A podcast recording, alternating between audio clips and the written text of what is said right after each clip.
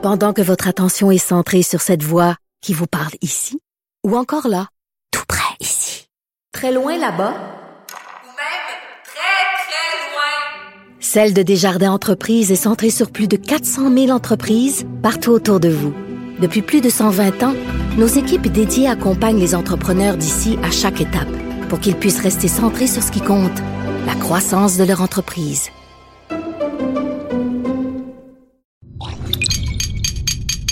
Cube Radio. Radio. Cube Radio. Le retour de Mario Dumont. Deux heures d'info. De 15 à 17. Il provoque et remet en question. Il démystifie le vrai du faux. Mario Dumont et Vincent Dessureau. Le retour de Mario Dumont. Bienvenue à l'émission. C'est le 30 avril, mardi. C'est le mois de mai demain. On dirait qu'on s'en rend pas compte. Hein? Non, on dirait, tu sais pourquoi? Ben parce qu'il fait pas tellement Ouais, beau. C'est ça. Est-ce qu'il fait 5 ou il fait 10 ou. euh, Ça fait euh, deux printemps de suite là, que le mois d'avril et le mois de mars et le mois d'avril sont assez ordinaires, un espèce de prolongement de l'hiver plus qu'un véritable printemps. On est avec vous pour les deux prochaines heures. Euh, ouais, par contre, le printemps passé, il n'y avait pas eu d'inondation. Euh, là, cette année, on est là-dedans. Euh, une année, bon, qui sera, euh, on le sait déjà, une année record. Mais c'est vraiment la digue à Sainte-Marthe-sur-le-Lac qui soulève des questions, des questions politiques, des questions sur l'après, des questions aussi sur la gestion de l'ensemble des digues qui protègent des secteurs au Québec. Oui, c'est vraiment comme une histoire à part, on dirait, de ce qu'on. ben, évidemment, de ce à quoi on s'attendait dans toute cette gestion des inondations de cette année qui sont très pénibles, mais ça a donné euh, bon, toute un autre, une autre ampleur aux événements. D'ailleurs, pour faire le, le bilan euh, de où on en est, euh, on a atteint aujourd'hui le cap des 10 000 personnes évacuées, là, à 10 149. C'est en Outaouais là, que ça continue à monter. hein. Effectivement, ça sera probablement le, le plateau, le, le- le sommet de ce qu'on aura atteint parce que à Sainte-Marthe-sur-le-Lac, déjà, il y a une grande partie des. Enfin, une grande partie. Certains citoyens qui vont pouvoir commencer à réintégrer leur maison aujourd'hui dans certains, dans certains secteurs. Donc, on dit à l'est de la 21e avenue, au sud du chemin au cas, à l'ouest de la 30e avenue, au sud de la rue Louise. Donc, vous voyez certains, certains quadrilatères là, qui seront euh, disponibles pour les résidents qui pourront y retourner. Évidemment, euh, bon, on voyait plusieurs images de citoyens qui retournent dans leur maison qui sont euh, dévastés là, carrément, des situations vraiment, vraiment difficiles. Mais ça semble être un, certain plateau à plusieurs endroits en, termes de hauteur d'eau, lac des Deux-Montagnes, mais aussi le lac Saint-Pierre, la rivière des Mille-Îles à Laval, situation qui est quand même fragile. On attend quand même un peu de pluie dans les prochains jours, mais la situation qui semble se, se stabiliser du moins. Euh, on a vu ce matin, ça a été quand même difficile euh, sur les, routes à l'heure de pointe.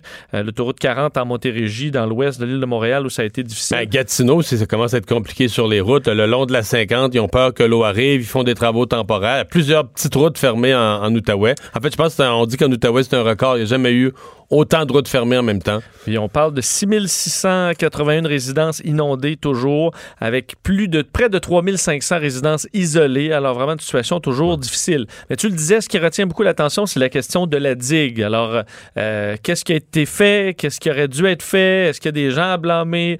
Euh, ben, tout ça, euh, on, on le verra dans les prochains mois et les prochaines années. Mais François Legault, le premier ministre aujourd'hui, euh, ne veut pas blâmer la municipalité. Il l'a dit aux Je médias. pense qu'il a raison dans l'état actuel des choses. Si une enquête plus tard fait une démonstration qu'il y a eu négligence, mais aujourd'hui, de blâmer euh, la municipalité, on est en situation d'urgence, faut s'en sortir. euh, Puis, de toute façon, ça sera pas si simple que ça. Je veux dire, il y a pas. S'il y a eu des fissures, là, elles étaient sous la terre, rien de visible, euh, ou sous la terre ou sous la digue, à l'intérieur de la digue, sous l'eau, qu'il n'y a rien eu de visible?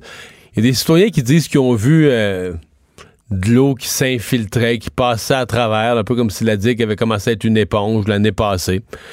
Mais tu sais, quand les gens disent ça après coup, tu dis, ouais, c'est-tu, c'était-tu vraiment le signe de quelque chose ou euh, c'est juste de l'eau de pluie qui était restée là, qui traînait? Tu On sait qu'un rapport en 2017 recommandait à Sainte-Marthe-sur-le-Lac d'enrocher le bas euh, de la barrière végétale, d'augmenter la hauteur de deux pieds. C'était, on était dans un processus euh, pour le faire. Le premier Ce, ministre... ce qu'ils allaient faire cet été, là, Oui. c'est important de le dire. Pour moi, pour moi, la seule question, est-ce qu'il s'est perdu un an? Dans le fond, est-ce que la demande placée, compte tenu que les inondations avaient eu lieu en mai 2017, Est-ce que la demande qui est rentrée au ministère de l'Environnement en février 2019, là, est-ce qu'elle aurait pu être prête en février 2018? Donc, euh, il y aurait eu, mettons, neuf mois entre les inondations, le constat, faire le plan, déposer une demande au ministère de l'Environnement, de telle sorte que là, les, tu déposes une demande au ministère de l'Environnement, ça prend 3, 4, 5 mois à avoir ton approbation, tu le reçois, mettons, début de l'été, fin du printemps, ce qui veut dire qu'à la période des travaux comme ça, on m'explique que ça, ça se fait quand l'eau est à son plus bas. Donc, c'est quoi ça? C'est le mois d'août, début septembre, mois de septembre. Donc, est-ce que ça aurait pu être fait, là, à la fin de l'été, au début de l'automne passé? C'est ça la question. On aurait économisé une année, donc on aurait été prêt ce printemps. Sinon, on- pas- comme si on n'avait pas voulu les faire, là. on les faisait là. La, demande a été déposée, est rentrée en février dernier et la municipalité prévoyait faire ses travaux. Bon, espérait une subvention et prévoyait faire ses travaux cet été. Puis là, tu sais, il y a eu une deuxième inondation en trois, en trois printemps, puis euh, voilà. Je vais te faire d'ailleurs entendre euh, le premier ministre Legault sur euh, Ouais, le fait qu'il ne blâme pas euh, la municipalité. Je pense pas qu'à ce moment-ci, on puisse euh, blâmer qui que ce soit. On est dans une situation où euh, personne ne pensait que c'était aussi urgent, puis que ce qui est arrivé samedi soir arriverait. Donc, euh, on va bien sûr faire un post-mortem, se poser des questions sur les digues en général au Québec. Bon, alors il y aura tout un questionnement évidemment euh, à suivre. Pour l'instant, en cours, je vous disais que ça s'était stabilisé à peu près partout, sauf en Outaouais. Il y a quand même eu euh, des endroits où l'eau euh, a monté sur la rivière des Outaouais. Le maire de la ville, Maxime Penaud-Jobin, qui euh, assurait que le, moral était quand même bon, mais selon les prédictions, on va dépasser de 40 cm, le point le plus haut de 2017. Alors c'est, qui déjà un taux très anormalement élevé. Alors, rajouter 40 cm à ça, alors une situation vraiment difficile. Entre autres, Pointe-Gatineau, un coin qui est très, euh, qui est très pauvre, très pauvre. On parle vraiment d'une poche, poche de pauvreté dans cette ville-là. Eux avaient été frappés déjà en 2017, sont refrappés à nouveau. Et le maire disait, c'est des gens souvent qui ont de la difficulté à se relocaliser, pour qui là, euh, des, des- ces pertes-là Ah, sont vraiment pas les meilleures assurances non plus. Ex- Euh, Exactement, donc une situation difficile dans le secteur. Euh, pour revenir et terminer sur Sainte-Marthe, sur euh, le lac, est-ce que, euh, que le, premier ministre blâme pas euh, la ville, certains sinistrés par contre le font. Euh, et d'ailleurs, on, lance une action collective contre la ville de Sainte-Marthe sur le lac pour sa, ce qu'on qualifie de négligence dans l'entretien de la digue. C'est le bureau d'enquête qui a révélé que la ville est au courant, on sait depuis 18 mois, que cette digue-là exigeait d'importantes rénovations. Un citoyen, Patrick Hardy, un sinistré de la 23e avenue, qui dit c'est une grosse injustice envers les citoyens. L'avocat spécialisé en droit criminel, François Marchand, dit qu'il y a matière à poursuite là-dedans à première vue. Euh, alors, est-ce que la municipalité a été négligente? Mais ça risque de se trouver devant les tribunaux. Euh, pour ce qui est du point de vue politique, euh, Québec solidaire aujourd'hui qui a demandé un débat d'urgence sur la gestion des inondations au Québec. Gabriel Nadeau-Dubois qui parle de mesures exceptionnelles, mais dit nous sommes dans une situation exceptionnelle, on n'est pas là pour trouver des coupables, mais plutôt chercher ensemble des solutions. Alors, est-ce que ça peut aider un débat d'urgence? Ben, il y aura un débat, d'urgence ou pas. Il y aura un. Les exemples, là, on n'a jamais eu vraiment de débat sur les digues, sur la gestion de ça. Est-ce qu'on en construit plus? Euh, Qu'est-ce qu'on fait pour solidifier et surveiller celles qu'on a? Je pense que c'est inévitable qu'après les inondations de ce printemps, il y aura un débat euh, sur les digues. Si on peut dire une chose sur les digues, quand même, c'est le succès à, à Sainte-Marthe-sur-le-Lac, le succès des deux digues temporaires qui ont, bon, qui coincent. Le, secteur qui est entre les deux digues, il reste six rues. Pour eux, c'est pas le fun. On se comprend. Pour eux, c'est la, la, la, catastrophe. Mais on a quand même. euh, si tu prends l'ensemble de la superficie qui était inondée, c'est au moins les trois quarts qu'on a libérés, puis plus vite que prévu. Ça, ça a bien fonctionné. On a réussi à vider ces secteurs-là, pomper l'eau, sortir l'eau. euh, de telle sorte que quand même euh, les, les résidents des secteurs à l'extérieur des, des digues sont ils rentrent dans leur maison. Bon, il y a des dégâts énormes. il reste de l'eau dans le sous-sol dans la plupart des cas qui est emprisonnée là. Mais les rues sont comme sont pas toutes asséchées, là, mais c'est pas si mal. J'ai vu des, des endroits où euh, il y avait beaucoup d'eau hier, on a pu assécher ça. Par contre, la section qui est prise, là, euh, je pense entre la 23e et la 29e rue, là, entre les deux digues temporaires, eux autres, ils- ça fait juste quasiment empirer leur cas. c'est quasiment comme si on pompait l'eau chez eux. là. Parce que j'ai vu le travail, travail quand même colossal pour, entre autres, je voyais boucher les trous d'hommes.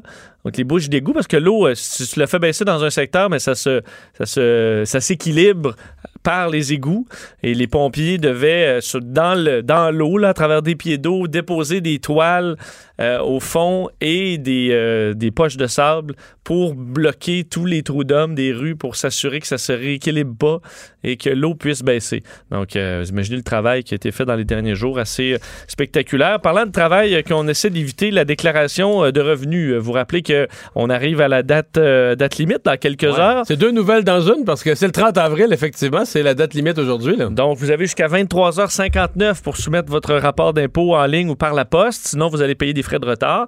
Euh, sauf pour euh, les sinistrés. Il y a quand même des mesures spéciales pour les sinistrés. Puis évidemment, on comprend, imagine, là, avoir à commencer à te sortir des. Ben là, des- parce que des si t'avais les, les gens qui ont, exemple, un petit bureau au sous-sol, puis qui avaient tout préparé leurs papiers, toutes leurs affaires prêtes à envoyer, là, Il n'y en a plus. il n'y a plus rien. Là. C'est un, tes papiers sont Avoue, tu as scrap. gardé toutes tes factures. Puis. euh, Je sais pas qu'est-ce que tu fais. hein.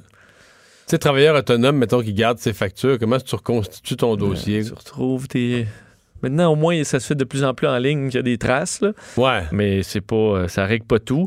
Euh, donc, les, les sinistrés au Québec, au Nouveau-Brunswick, en Ontario peuvent obtenir des allègements fiscaux pour éviter d'être pénalisés euh, et pour au niveau au niveau fédéral et au niveau provincial aussi. Revenu Québec qui a temporairement mis en place des mesures similaires qui sont en vigueur euh, aussi longtemps qu'il le faut pour les sinistrés qui seront pas capables de remplir leur leur déclaration de revenus. Pour les autres, pas d'excuses par contre. Alors euh, C'est ce soir. si vous habitez sur la montagne, là, vous, vous êtes obligé de le faire d'ici ce soir.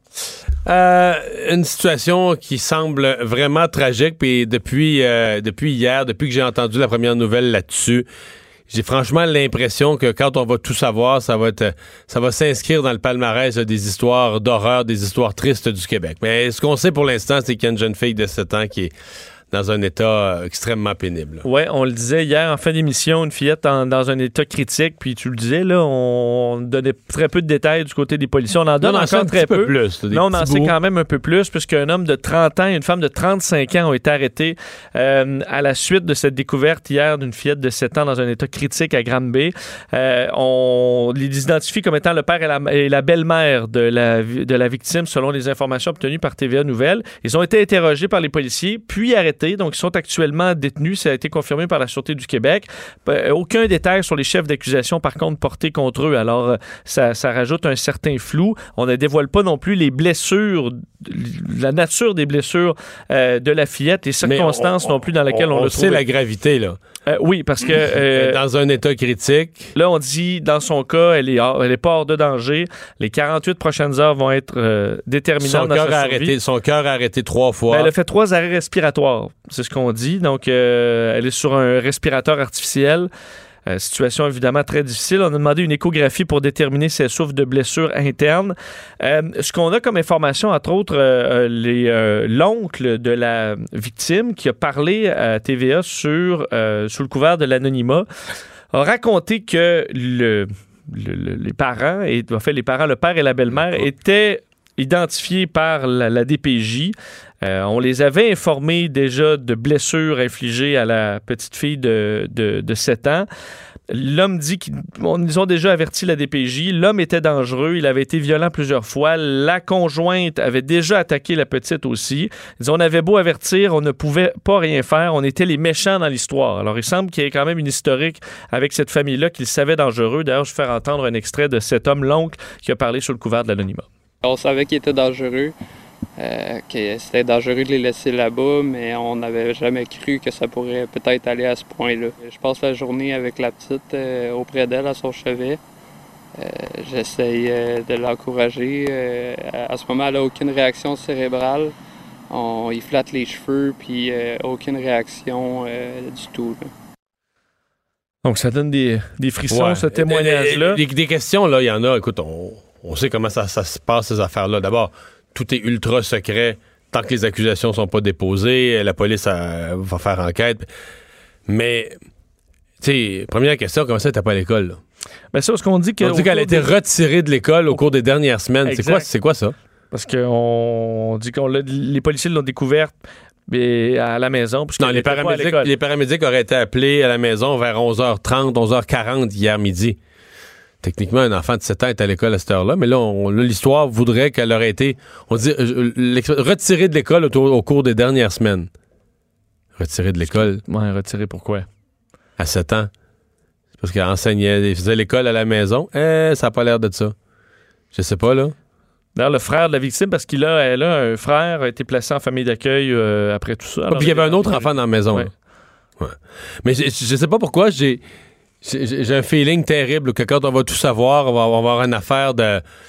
Je veux pas exagérer, là, mais un peu d'horreur l'enfant martyr, euh, dont le dernier épisode est allé trop loin au point où la petite fille a fini aux soins intensifs, puis peut-être peut-être en sur- survivra même pas à ça, mais C'est sûr que si on, en- on, on se fie au, euh, au témoignage de l'oncle qui parle de violence répétée là, de la part de l'homme et aussi de la De la part de la, conjointe. Au point où tu. c'est fou être enfant. C'est fou être enfant, état, comment tu choisis pas dans quelle, dans quelle maison t'aboutis, puis. Mais c'est vraiment dégueu, là. C'est vraiment des histoires. Ben, euh, C'est sûr qu'il faudra voir, évidemment, on ne le sait pas, mais si la DPG a été avertie plusieurs fois par des gens euh, inquiets, Non, il y aura peut-être des de questions Il y aura peut-être des, des- des- des questions à se poser. là. Parce que le petit bonhomme, l'enfant plus jeune qui était à la maison, il a été placé, ce que je crois comprendre, il était placé en famille, d'a- en famille d'accueil dès la journée d'hier. On ne s'est pas posé trop de questions. Ouais. On va, euh, ouais, on va changer de sujet. Parlons d'Air Transat euh, qui a euh, annoncé ce matin, avoué ce matin qu'ils étaient en discussion avec plus d'un groupe. ils parlent de discussion préliminaire pour une transaction. Là, je vais corriger ça parce que je comprends qu'ils disent ça, mais personnellement, quand tu as des discussions préliminaires, ça se sait pas pour une transaction. Fait quand ça vient qu'à être public, c'est parce que ouais, quand ça vient qu'à être public, c'est parce que les discussions sont rendues un peu plus loin. Euh, Air Transat, la compagnie fondée par notre premier ministre, Oui. ou cofondée par notre premier partie, ministre, à vendre? Oui, c'est quand même un fleuron euh, de l'économie québécoise qui. euh, Monsieur Legault qui tient tant à garder ses sièges sociaux, là, il va. euh, ben là, mal- il va avoir mal côté émotif. Je vais te le faire entendre. D'ailleurs, dans les prochains instants, la maison mère de la compagnie aérienne Air Transat qui pourrait être vendue, euh, c'est ce qu'on apprenait dans un communiqué euh, publié par la compagnie disant, tu disais, être en discussion préliminaire avec, une, avec plus d'une partie concernant une transaction potentielle. Euh, on dit qu'ils ont reçu des propositions pour être achetés, des, discussions- préliminaires. Ils ont formé un comité d'administrateurs indépendants pour évaluer les propositions, se trouver des conseillers financiers, juridiques pour considérer tout ça. Si ils décident de procéder ou d'y aller euh, à- de l'avant. Euh, on n'a aucune garantie, aucune garantie que la, la transaction sera conclue. Eux qui emploient quand même 5000 euh, personnes selon, selon leur site Internet. Puis évidemment, pour le premier ministre, ben, c'est un, écoute, il y a un lien d'attachement très fort. Il a cofondé Air Transat, François Legault. Il s'est fait questionner là-dessus aujourd'hui, affirmant avoir un gros pincement au cœur. Euh, puis bon, elle se Mais pense-y, là. Pense-y politiquement, là. T'es le chef de parti, là, je parle, je remonte l'année passée les années d'avant. T'es le chef de parti qui a fait son fer de lance le nationalisme économique, le maintien de nos sièges sociaux au Québec. Euh, fallait pas perdre Rona, fallait pas perdre Saint-Hubert. T'es aussi un des fondateurs d'Air Transat. Miracle, tu te fais élire, tu deviens premier ministre. Et le premier dossier de compagnie québécoise qui pourrait être vendu à l'étranger, qui, à l'étranger, qui arrive sur ton bureau, c'est la tienne. c'est Air Transat. c'est pour un film, là, comme Ouais, scénario. ouais, ouais. Mais il n'y a pas. euh, François Legault n'a plus d'action, euh, il n'y a pas de contrôle. Non, non. Puis, euh, c'est pour l'image. Et, et le problème qu'il a, je pense, à qui ça peut être, euh, à qui ça peut être vendu? Là, ce qui circule comme rumeur sera des groupes internationaux. Au Québec, là, je veux dire, c'est pas. euh, c'est pas n'importe qui. euh, tu comprends? C'est pas Alexandre Taillefer qui va acheter ça, là. Non. Un, c'est énorme. Deux, le, secteur là, du vol commercial, c'est ultra complexe, ultra compétitif. Tu t'improvises pas là-dedans. là.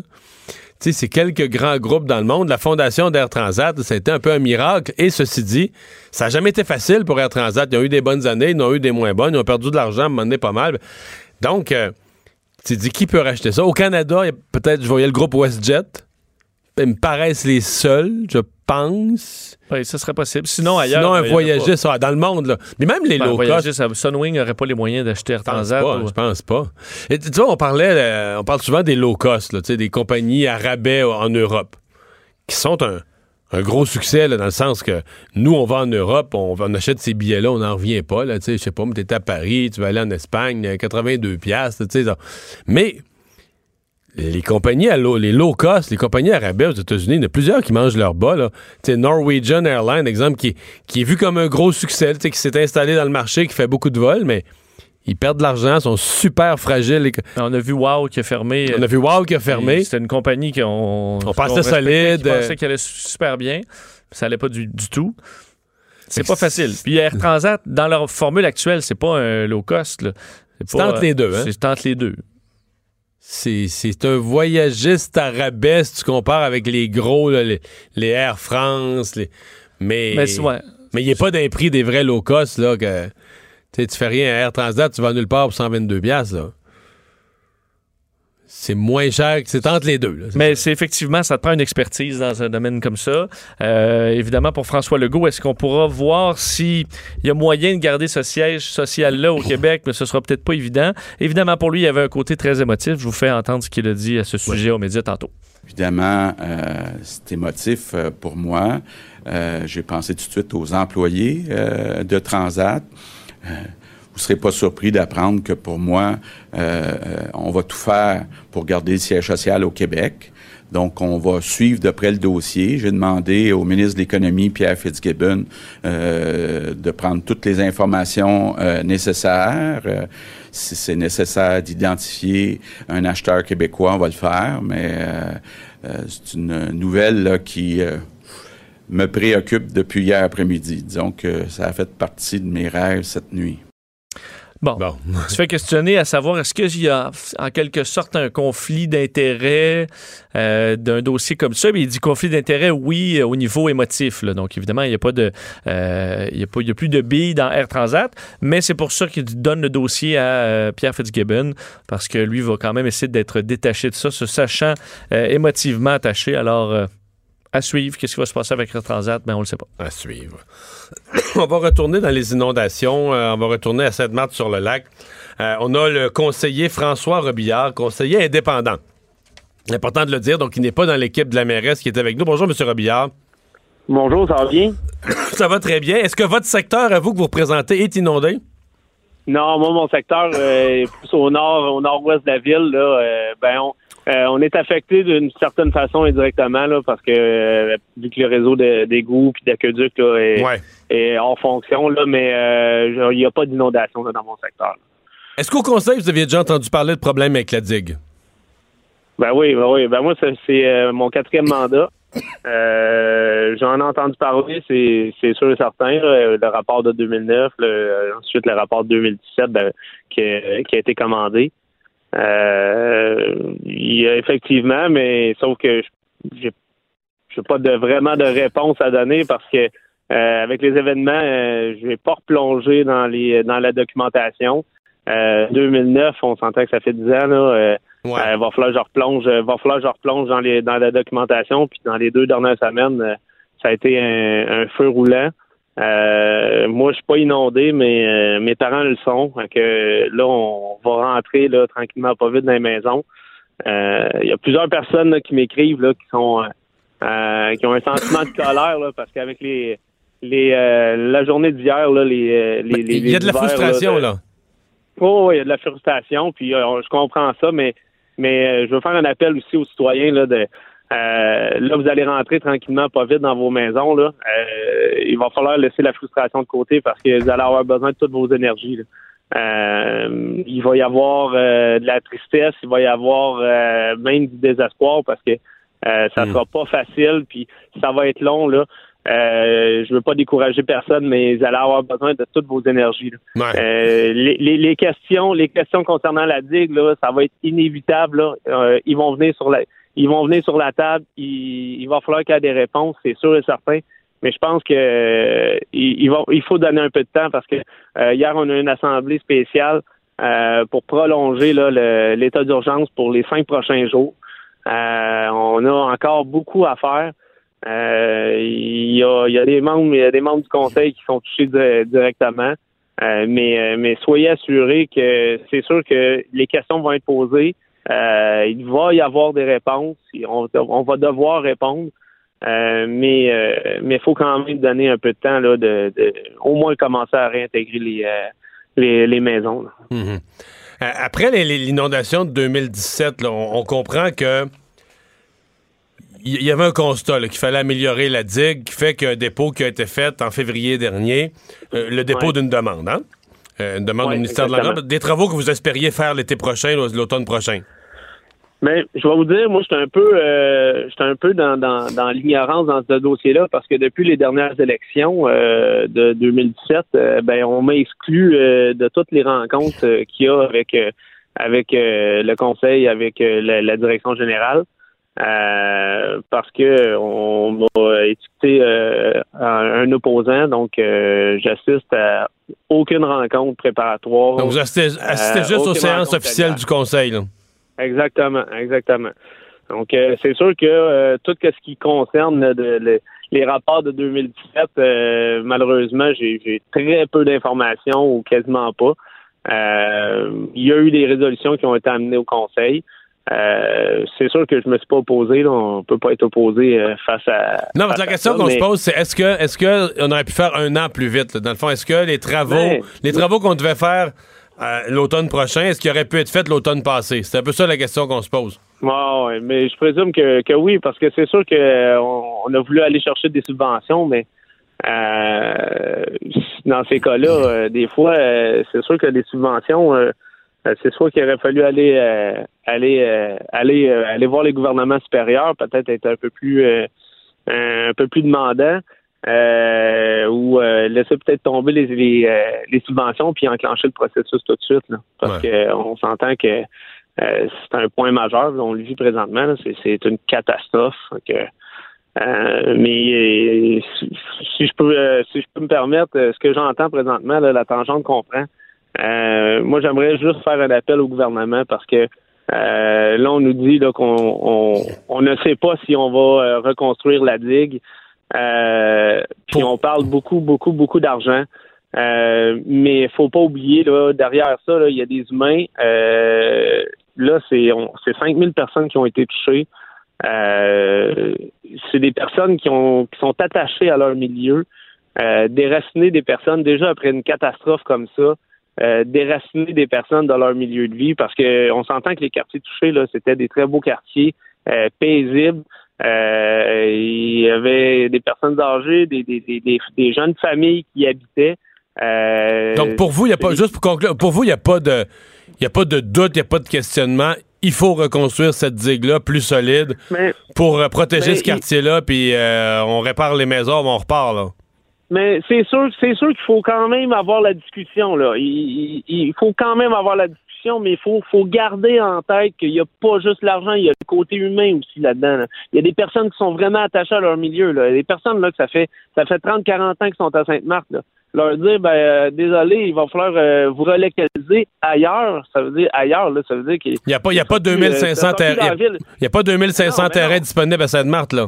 Mais non, puis en plus, ben, les maisons qui se vendent présentement, là, euh, les, les terrains disponibles, là, on parle de 300 000 là.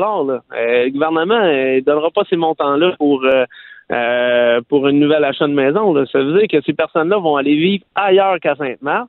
Euh, ils vont dire est-ce qu'ils vont être capables de se trouver une maison? Euh, C'est un secteur aussi là. Euh, et Ouais. Sinon, ils vont aller où ces personnes-là? Fait que le côté humain est très important dans cet enjeu-là. là. Mais le secteur dont on parle, euh, je veux dire, ce sont des rues asphaltées, il y a Aqueduc égout. Exactement, mais les dire- égouts euh, sont, ar- sont arrivés dans les années 2000. Avant, c'était les faux sceptiques qui étaient là. Je comprends, mais mon point, c'est mon point, c'est une fois qu'on a un secteur là, qui est complètement urbanisé, là, euh, route, aqueduc, égout, qu'est-ce qu'on fait? Avec... met- Mettons qu'on décidait là, que ces gens-là, faut tous qu'ils quittent, qu'on construit pas la digue. Ça va être quoi, un immense, un immense Val-Jalbert? Ça va être un quartier Ben non, abandonné de mais- 2000 maisons? Exactement, là. Puis là, ben, qu'est-ce qu'on va faire avec le restant des, de, de- de la digue? Parce que la digue est sur la grandeur de la ville, là. Fait que, puis il faut pas oublier non plus, là, que euh, avant l'incident, là, il y a pratiquement personne qui est en zone inondable. Parce que, euh, on- justement, à cause de la digue, euh, on on n'était pas en zone inondable. Ouais. Qu'on n'était pas dans des zones 0-20 ans, 0-100 ans, là, à part euh, quelques terrains à l'extérieur de la digue. Mais là, euh, la digue est sur la longueur de la ville de Sainte-Marthe. Si on la reconstruit pas, on fait quoi avec le reste de la digue? Je pense que vous avez, vous avez un député de, ben, une députée de la CAQ qui va avoir un, gros travail à faire pour euh, passer les messages entre, euh, entre le gouvernement et euh, votre municipalité. Là, hein? Oui, exactement. Puis euh, je veux juste réitérer, là, lâchez pas les citoyens, là. euh, ça va être euh, ça, va être difficile, mais gardez le moral. Puis si vous avez besoin d'aide, d'aide psychologique, mais faites signe, laissez-vous pas aller, puis on va on va essayer de, de vous aider le, le plus possible. Merci beaucoup de nous avoir parlé. Merci. François Robillard, conseiller indépendant, conseiller municipal à la ville de Sainte-Marthe sur euh, le lac. Fait ça, autre euh, nouvelle, euh, il y avait, il y a eu plusieurs euh, altercations, même sur les réseaux sociaux, entre des gens qui étaient des signataires du pacte, euh, pacte pour l'environnement, Dominique Champagne, et euh, des, simples citoyens, parce que il y a des citoyens qui reprochaient, bon, autour de des gens évidemment du, du- monde de la- du monde des médias, du monde de la chanson, du monde de la télé, de prendre l'avion. Et moi, je me souviens, même j'en connais, qui répondaient, ben non, là, nous, on a amélioré, on a fait des choix, on a fait des améliorations, etc., mais on va pas s'empêcher de prendre l'avion. Mais là, le, le- grand responsable du pacte a donné une conférence hier qui dit pas exactement ça. Non, euh, Dominique Champagne, euh, qui euh, est bon, l'instigateur du pacte pour la transition, est venu parler à des élèves à l'école secondaire Hauteville. Euh, donc, c'est dans, dans, dans l'est du Québec. Et qui bon, dit en gros que la façon de vivre en ce moment menait la Terre à sa perte. Alors ça, bon, c'est un discours qu'on a quand même entendu. Il dit la façon de vivre mène la Terre à sa perte. La science nous dit qu'il nous reste 10 à 12 ans pour modifier radicalement nos manières de faire. Sinon, c'est la catastrophe et tout ça. Alors, on parle de, dégradation qui s'accentue, d'éco-anxiété, hein, parce qu'il se déclare lui-même euh, éco-anxieux. Euh, il se demande s'il y a un avenir pour cette planète, à qui appartient de décider la qualité de notre avenir. Et il parle effectivement de ce qu'on devrait changer euh, à court terme, donc dès maintenant. Il, invite les jeunes à prendre conscience de leurs habitudes de vie, les a invités à revoir certaines pratiques, entre autres propose de réduire de 50 la consommation de viande, d'utiliser le transport en commun et de s'éloigner le plus du pétrole. Bon, ça, on l'a quand même déjà entendu. Mais surtout ça, là, donc quelqu'un qui... euh, qui fait très attention, qui réduit sa consommation de viande, qui utilise le transport en commun, qui fait du recyclage et autres, mais il dit un voyage en avion élimine tous vos efforts. Un voyage en avion Oui, élimine tous vos efforts. Un voyage en avion élimine tous vos efforts. Elle dit de 2000 à 2016, les émissions de gaz par le secteur des transports ont augmenté de 19% et tout ça. Mais donc, vos efforts sont vains si vous prenez l'avion une fois. En fait, c'est ce qu'on on le cite. là. Un voyage en avion élimine tous vos efforts.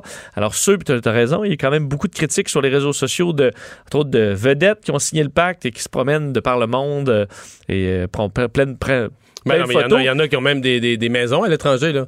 En des condos en Floride, des, des maisons ailleurs. là? ou des bateaux à moteur, euh, trop peu importe. Et eux vont souvent dire, ben non, mais on n'a pas dit qu'on allait arrêter de vivre. C'est On une réflexion allait- on a. C'est ça, on va faire des changements à nos vies, euh, notre prochain véhicule, Ben, on va tenir compte, etc. Mais Ben, là, c'est. vous aviez clairement pas compris ce que Dominique Champagne vous demande dans le pacte, là, parce que là, ce qu'il demande, c'est de, de- de- d'effacer les voyages en avion. Il dit donc, un voyage en avion élimine tous vos efforts forts. Le tourisme de masse dégrade le monde. Ça, c'est une expression que j'aime pas beaucoup. L'expression tourisme de masse. Je ne veux pas prêter des intentions à Dominique Champagne parce que c'est pas un gars qui est snob, mais qu'il reprenne cette expression-là. Tu sais qui. Tu sais, le tourisme de masse, il y a un gros sous-entendu là-dedans. là. Que tu sais, les gens, évidemment, à plus haut revenu, cultivés, qui font un certain tourisme, dans des petites auberges choisies, vont visiter des grands musées. Ça, c'est un tourisme de qualité, là. Mais là, tu sais, les gens, les, les gens de la classe moyenne qui ramassent de l'argent pendant trois ans pour aller à Paris une fois, ben, aller se faire photographier à, cause de la côté de la Tour Eiffel, là, ça, c'est des gros quétaines, ça n'a pas sa raison d'être. Puis les gens qui vont dans le À Varadero, euh, Ah oui, c'est ça, les gens qui vont dans le sud, dans des ça, ça détruit la planète. Oui, des colons, là. Tu sais, dis, l'utilisation de tourisme de masse, je, je- je suis étonné qu'ils reprennent cette expression-là parce que. Aller monter le, le Kilimanjaro. Ah, ça, c'est ou- parfait. Ben là. euh, Éco- éco- de façon éco-responsable. Oui. Il y aurait Faut tu- faut que tu voyages de façon éco-responsable. Pour découvrir des cultures. Ben moi aussi, cette phrase-là, moi, L'expression tourisme de masse, mais ça me fait ça. Parce que est-ce qu'il identifie, bon, il pourra peut-être préciser sa pensée, mais il dit vraiment un voyage en avion élimine tous vos efforts, le tourisme de masse dégrade le monde. Donc est-ce qu'il identifie le voyage en avion pour du tourisme de masse comme étant le problème? C'est sûr que lui, personnellement, a vol- pris euh, l'avion euh, des centaines et des centaines de fois là, pour se rendre à Las Vegas pour son travail. Donc est-ce que t'exclus un peu la partie, ben, c'était pour le travail, Euh, c'est pas pour faire du tourisme de masse. Donc, euh, Ouais. donc dans le fond, il faut choisir. Tu peux voyager dans le monde, mais il faut pas que tu sois dans des, des endroits populaires. Ouais. Pas que tu fasses partie. Mais tu sais, c'est quoi ça, la masse, là? C'est, c'est un jugement sur le monde, c'est un jugement sur. C'est. Puis, que le tourisme de masse détruit le monde, c'est pas clair, là. Le monde s'est déjà détruit par des guerres. Le tourisme, le fait que les gens voyagent, potentiellement les rapproche aussi, leur font voir d'autres cultures. Fait que, tu sais, c'était. OK. Mais c'est quand même dommage pour, j'imagine, certains artistes qui se passaient corrects. Là. Puis là, Ouais. ils font, oh, retirer, il y en a qui vont retirer leur signature du pacte? ben, ils vont juste plus publier sur Instagram là, quand ils vont aller dans voyage. Tu ris? Mais Ben, c'est- sûr que c'est ça qui se passe. C'est ça qui se passe? Ben T'as oui. pas de face. Ah, tu fais. J'en doute pas. Parce que tu le dis en souriant, mais Non, ça mais à mon avis, ça va, être, devenir. Ah non, mais j'en connais. Il y a des artistes qui ont signé le pacte puis qui disent, ben là, quand on voyage, on peut plus mettre aucune photo. C'est ça qu'ils font. Mais quand tu vas à, mettons, à pêche sur un lac tout près, là, ben là, ça, tu le mets. Là. Oui. Oui. Mais pas dans. Pas en avion. Et tu passes deux semaines en Italie, tu montes pas ça. là. Non, tu le sautes. Mario Dumont. Il s'intéresse aux vraies préoccupations des Québécois. La santé, la politique, l'économie. Jusqu'à 17. Le retour de Mario Dumont. La politique, autrement dite. Ben ça, on a parlé du cas de cette euh, fillette euh, dans un état critique. Euh, les accusations sont tombées contre l'homme et la femme. Ouais, un homme de 30 ans et une femme de 35 ans aussi qui avait été arrêtés, identifiés comme étant le père et la belle-mère de cette jeune fille de 7 ans blessée très gravement, toujours dans un état critique. Le couple a comparu cet après-midi au palais de justice de Grande-Bay et euh, la femme fait face. En fait, c'est la femme qui a les, chefs d'accusation les plus graves. On parle de séquestration et de voies de fait graves mettant en danger la vie et l'homme lui est accusé de séquestration. Ça veut dire qu'elle gardait prisonnière. Puis là, tu mets ça en lien avec le fait qu'elle a été retirée de l'école il y a quelques semaines. Étais-tu enfermée dans... Mais. Je Ben, te dis. c'est- Puis là, en plus, c'est... J'ai tellement un feeling que ça va finir en sorte... Toute, toute comparaison est boiteuse, là, mais en sorte d'histoire d'horreur l'enfant martyr. Je te jure, je... Ouais, une maison des horreurs. là. Ouais. Euh, Parce qu'il y a déjà eu des choses. Ouais, Puis on- là, cette fois-ci, c'est allé trop loin, puis la petite fille est entre la vie et la mort. faisait entendre euh, le- l'oncle un peu plus tôt qui disait euh, eux savaient plus quoi faire là, pour alerter les, les- les autorités que c'était euh, euh, répéter des gestes violents envers cette euh, jeune fille-là. Mais Alors, ouais, séquestration, voie de fait grave mettant en danger la vie, là, c'est quand même euh, terrible. Ouais, mais, mais les accusations vont changer. Si jamais, malheureusement, si jamais aux soins intensifs, la petite fille décède, là, là, les chefs d'accusation Oui, vont parce tomber qu'on dans disait, les... là, les 48 heures, euh, vont- les Sont- prochaines sont vont, être, vont être critiques. critiques dans son cas. Bon, avec nous en studio, euh, Gilles Deslauriers, psychothérapeute, mais surtout fondateur de la maison des petits tournesols. Euh, la maison qui existe déjà depuis quelques mois, mais là, on fait une espèce de, de tournée pour en faire connaître les services. Et je comprends qu'on y faire connaître les services parce que ce sont des services qui sont pas habituels. En tout cas, moi, j'avais, quand j'ai vu euh, tomber ce communiqué-là, me disais, j'ai jamais entendu, euh, malgré tous les services qui existent, communautaires et autres, j'ai jamais entendu ça du soutien aux enfants et aux ados qui vivent un deuil. Bonjour, M. Delaurier. Bonjour. C'est assez rare, là, le... le- C'est pas courant. Ouais. C'est pas courant. On a mis ça en place en septembre dernier, octobre, et on offre. et bon, il y a les enfants, mais quand il y a un deuil qui est vécu, entre autres au niveau d'un enfant, il est vécu dans toute la famille. Donc, le service qu'on offre, c'est au niveau aussi de la famille. C'est-à-dire qu'on peut rencontrer les parents, les enfants. On peut travailler avec eux autres, soit individuellement, soit avec les parents pour qu'ils puissent aider les enfants, ou soit directement dans des groupes d'entraide au niveau des Donc, enfants et ados. enfants, ados et parents. Donc, qui viennent avec les parents. je Qui comprends. viennent avec, oui, c'est Je ça. comprends. Euh, le, genre de deuil, est-ce que vous intervenez davantage, par exemple, un collègue de classe euh, s'enlève la vie ou vit un accident, ou plus un jeune qui perd ses parents? Il y a deux, comme deux types de deuil différents. Il n'y a pas de nuance là-dessus. Toute forme de décès. On va travailler avec les enfants, que ce soit un, un enfant qui était dans la classe de cet enfant-là, que ce soit un grand-père, une mère, que ce soit un assassinat, que ce soit toute forme de deuil pour nous autres, on va les accueillir.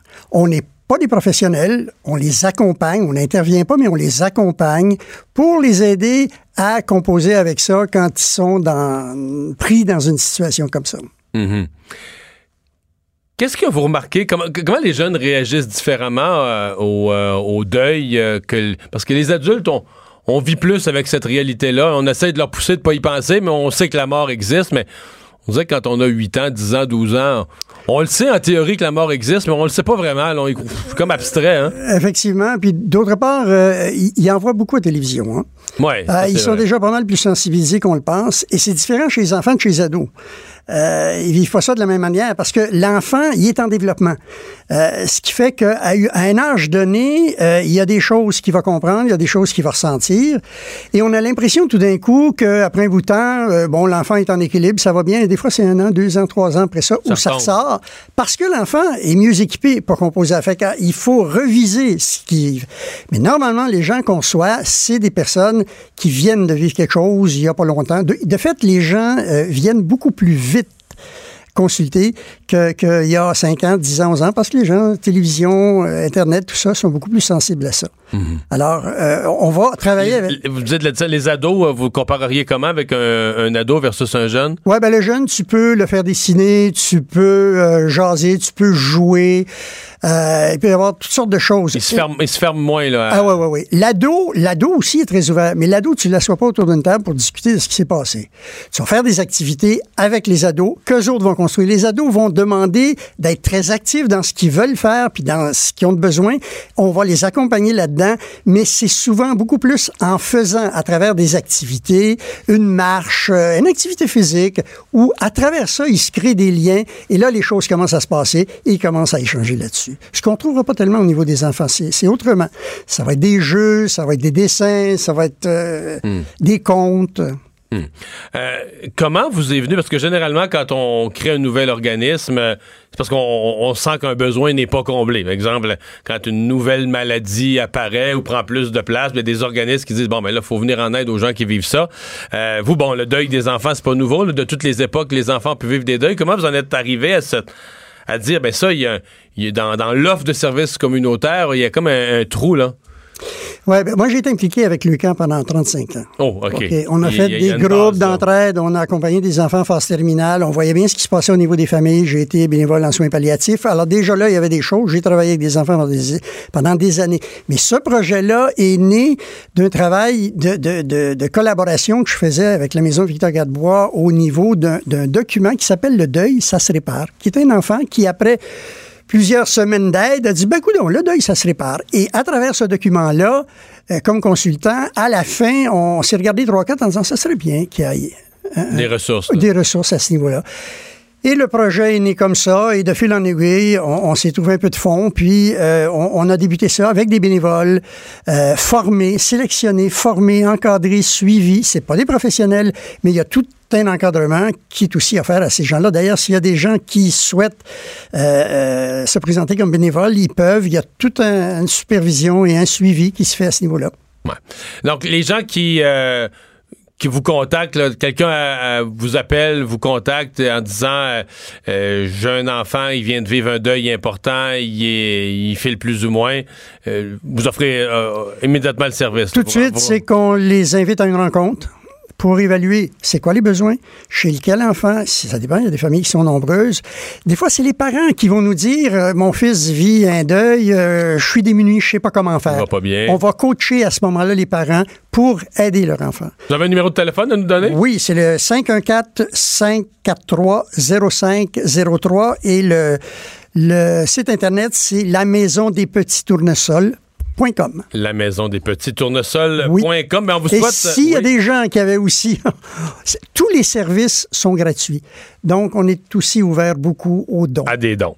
Euh, Gilles Delaurier, merci d'être euh, venu nous parler euh, aujourd'hui, puis en espérant que vos services puissent continuer à se déployer.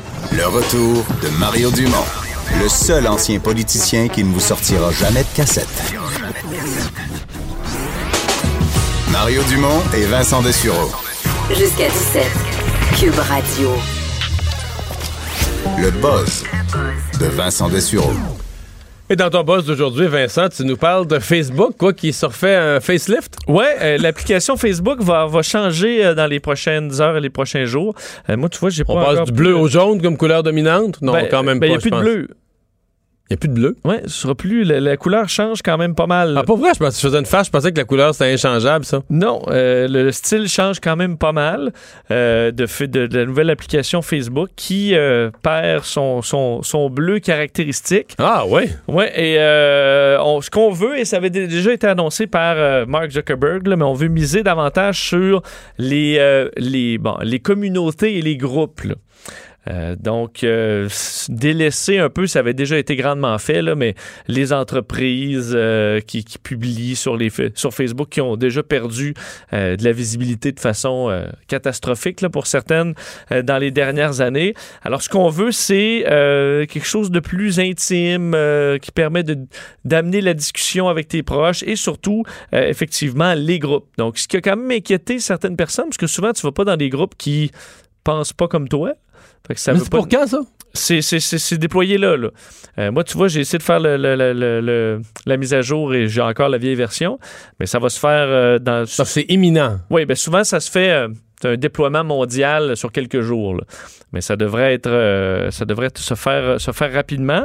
Et euh, tu vas pouvoir, euh, écoute, discuter avec tes amis plus facilement, voir comment ça va se traduire. là. Tu vois que j'ai de la misère à te le vendre. le- la fonction rencontre. Mais c'est-tu le, c'est-tu le plus gros changement de, de look et d'environnement qu'on ait connu depuis. Ça fait longtemps. Là. Ah, ouais. Ça fait longtemps qu'il n'y a pas eu un changement vi- visible comme ça. Reste que sur le la manipulation, il va falloir que je le laisse pour voir qu'est-ce que, ça donne. Mais l'objectif est de rencontrer davantage de gens qui ont des intérêts communs avec toi et de viser des rencontres en chair et en os. Donc vraiment un côté plus humain. Mais sûr que Facebook va essayer de nous vendre ça, qu'ils sont rendus plus humains, alors que c'est pas généralement ce que les gestes, euh, euh, les, gestes euh, bon, la- laissent croire. Et il y aura des fonctions rencontres plus proposées, qui, c'est le cas dans quelques pays, là, où on avait déjà des fonctions rencontres, et des fonctions Secret Crush, qui permettra d'identifier et d'envoyer un message discret à quelqu'un sur qui tu as le kick, dans le but de le connaître davantage. Bon. Alors, probablement pour attirer des jeunes dans l'application, euh, ce qui est plus dur pour Facebook, là, qui a un grand succès sur Instagram chez les plus jeunes, mais euh, sur Facebook de moins en moins. Alors, peut-être un, but de. Tu vas sûrement nous revenir avec des, une appréciation de ça. Oui, ben, on va l'essayer. puis on va les, voir les réactions que- des usagers. Là, tu viens de nous parler d'Instagram, euh, qui est l'autre, quoi, l'autre visage de Facebook qui vit un test important. Oui, parce que on en avait parlé euh, il y a quelques semaines parce qu'on avait euh, laissé couler que ça se faisait, puis Instagram voulait pas trop en parler. Et là, ça se fait officiellement un test sur le fait de cacher des, euh, de, cacher les likes, les j'aime sur des photos et le nombre de vues sur les vidéos sur Instagram. Donc là, pour l'instant, tu publies quelque chose, tu as 80 j'aime ou tu en as 3000, dépendamment de ton importance sur le réseau. Et Instagram trouve que c'est peut-être pas ce qu'il y a de mieux de toujours voir un compteur à like, là, un compteur à j'aime, parce que t'as tendance- ça donne la tendance aux gens à juste publier ce qui va amener des j'aime, mais pas nécessairement de contenu toujours pertinent. Là. Il y a Euh, un mot pour ça en anglais, des clickbait. Exact. Des appâts à clic, des choses. que- Ou euh, ça peut dire se montrer le cul. Là. Y en a-tu qui font ça? Ben, il y en a qui font ça des fois, puis ils vont dire ben, j'en ai parlé, moi, avec des Pas des, pas des sportives, mettons, qui font ça, là. Ben, Plutôt que de pratiquer leur sport, de mettre. je veux dire, c'est valide pour les, les gars comme les filles, mais j'ai parlé avec des, euh, euh, des, des influenceurs là, ou influenceuses, ils me disent Ouais, ben c'est bien beau publier du le monde me niaise là, parce que je mets des photos qui sortent de la piscine, là, mais c'est parce que c'est ça qui attire des likes, c'est ça que je trouve- faut que je mette. Mais si c'est pas écrit, Le nombre de vues. ben, là, tu la le, le- le- le gars ou la fille là, qui, qu'on, critique d'être vide en dedans peut sortir quelque chose de vraiment plus créatif. Parce que t'as pas peur d'avoir juste 5 j'aime et de passer pour un perdant, tu comprends? Donc, ça permet, en enlevant ça, ce que tu peux avoir, toi, dans ton compte, là, tu vas le voir, ton nombre de j'aime. Toi, tu vas le voir quand Tu même. vas le voir. C'est que, le- le- OK, je comprends. C'est que l'ensemble des utilisateurs ne verront pas. Fait que Si ça tu fais une publication qui est un échec, tu vas être le seul à le savoir. Exactement. Mais toi, tu vas avoir ton compteur quand même. Alors, toi, tu le sais. Si, si- ça rassure les influenceurs aussi parce que si tu veux vendre tes publications, t'es Ouais, mais capable est-ce qu'ils perdent pas les influenceurs? Parce qu'à un moment donné, cette affaire-là, c'est une bête qui se nourrit elle-même. Là. On dit, hey, tu sais pas quoi, là, un tel, il y a eu, il a eu 10 000 Oui, likes. effectivement, ce qui est une bonne affaire, là, je pense. Parce que là, ça rend ma tante Janine, puis euh, un super influenceur sur le même pied d'égalité. Là. C'est une bonne publication, a un contenu intéressant. Ben, tu vas voir. En fait, ce que ça va marquer, c'est tout simplement, par exemple, euh, comme moi, ça pourrait marquer Mario et euh, Lucie ont aimé ta publication. euh, Lucie et plus.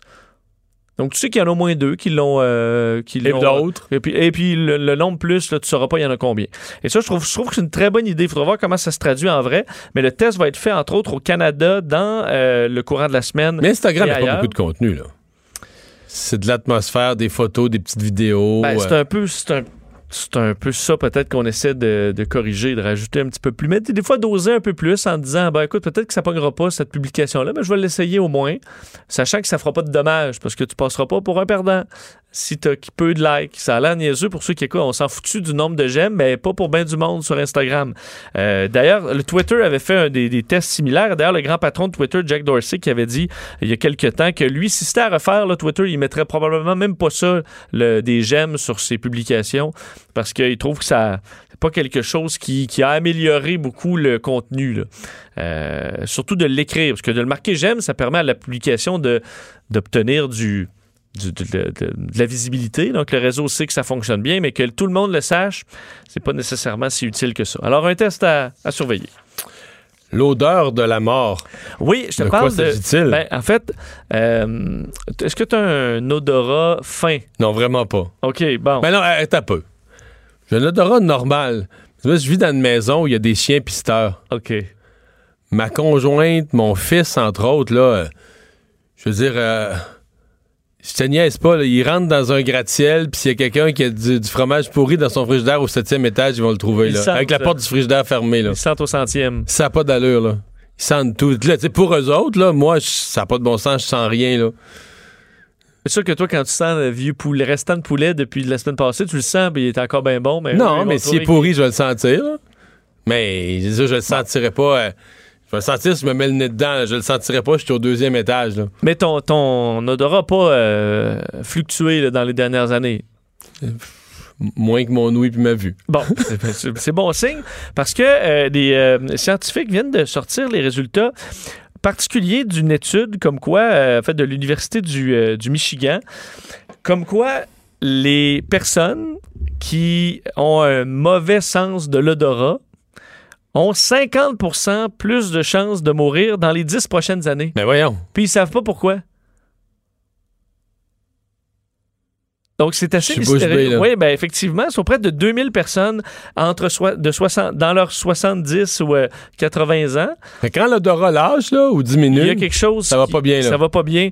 Et eux même disent- si t'as pas... Il n'y a pas de corrélation, même si t'as pas d'autres problèmes... Ben, il y a une corrélation, c'est qu'on savait déjà que pour ce qui est de la maladie de Parkinson et la démence, euh, il y a une perte euh, de, de l'odorat.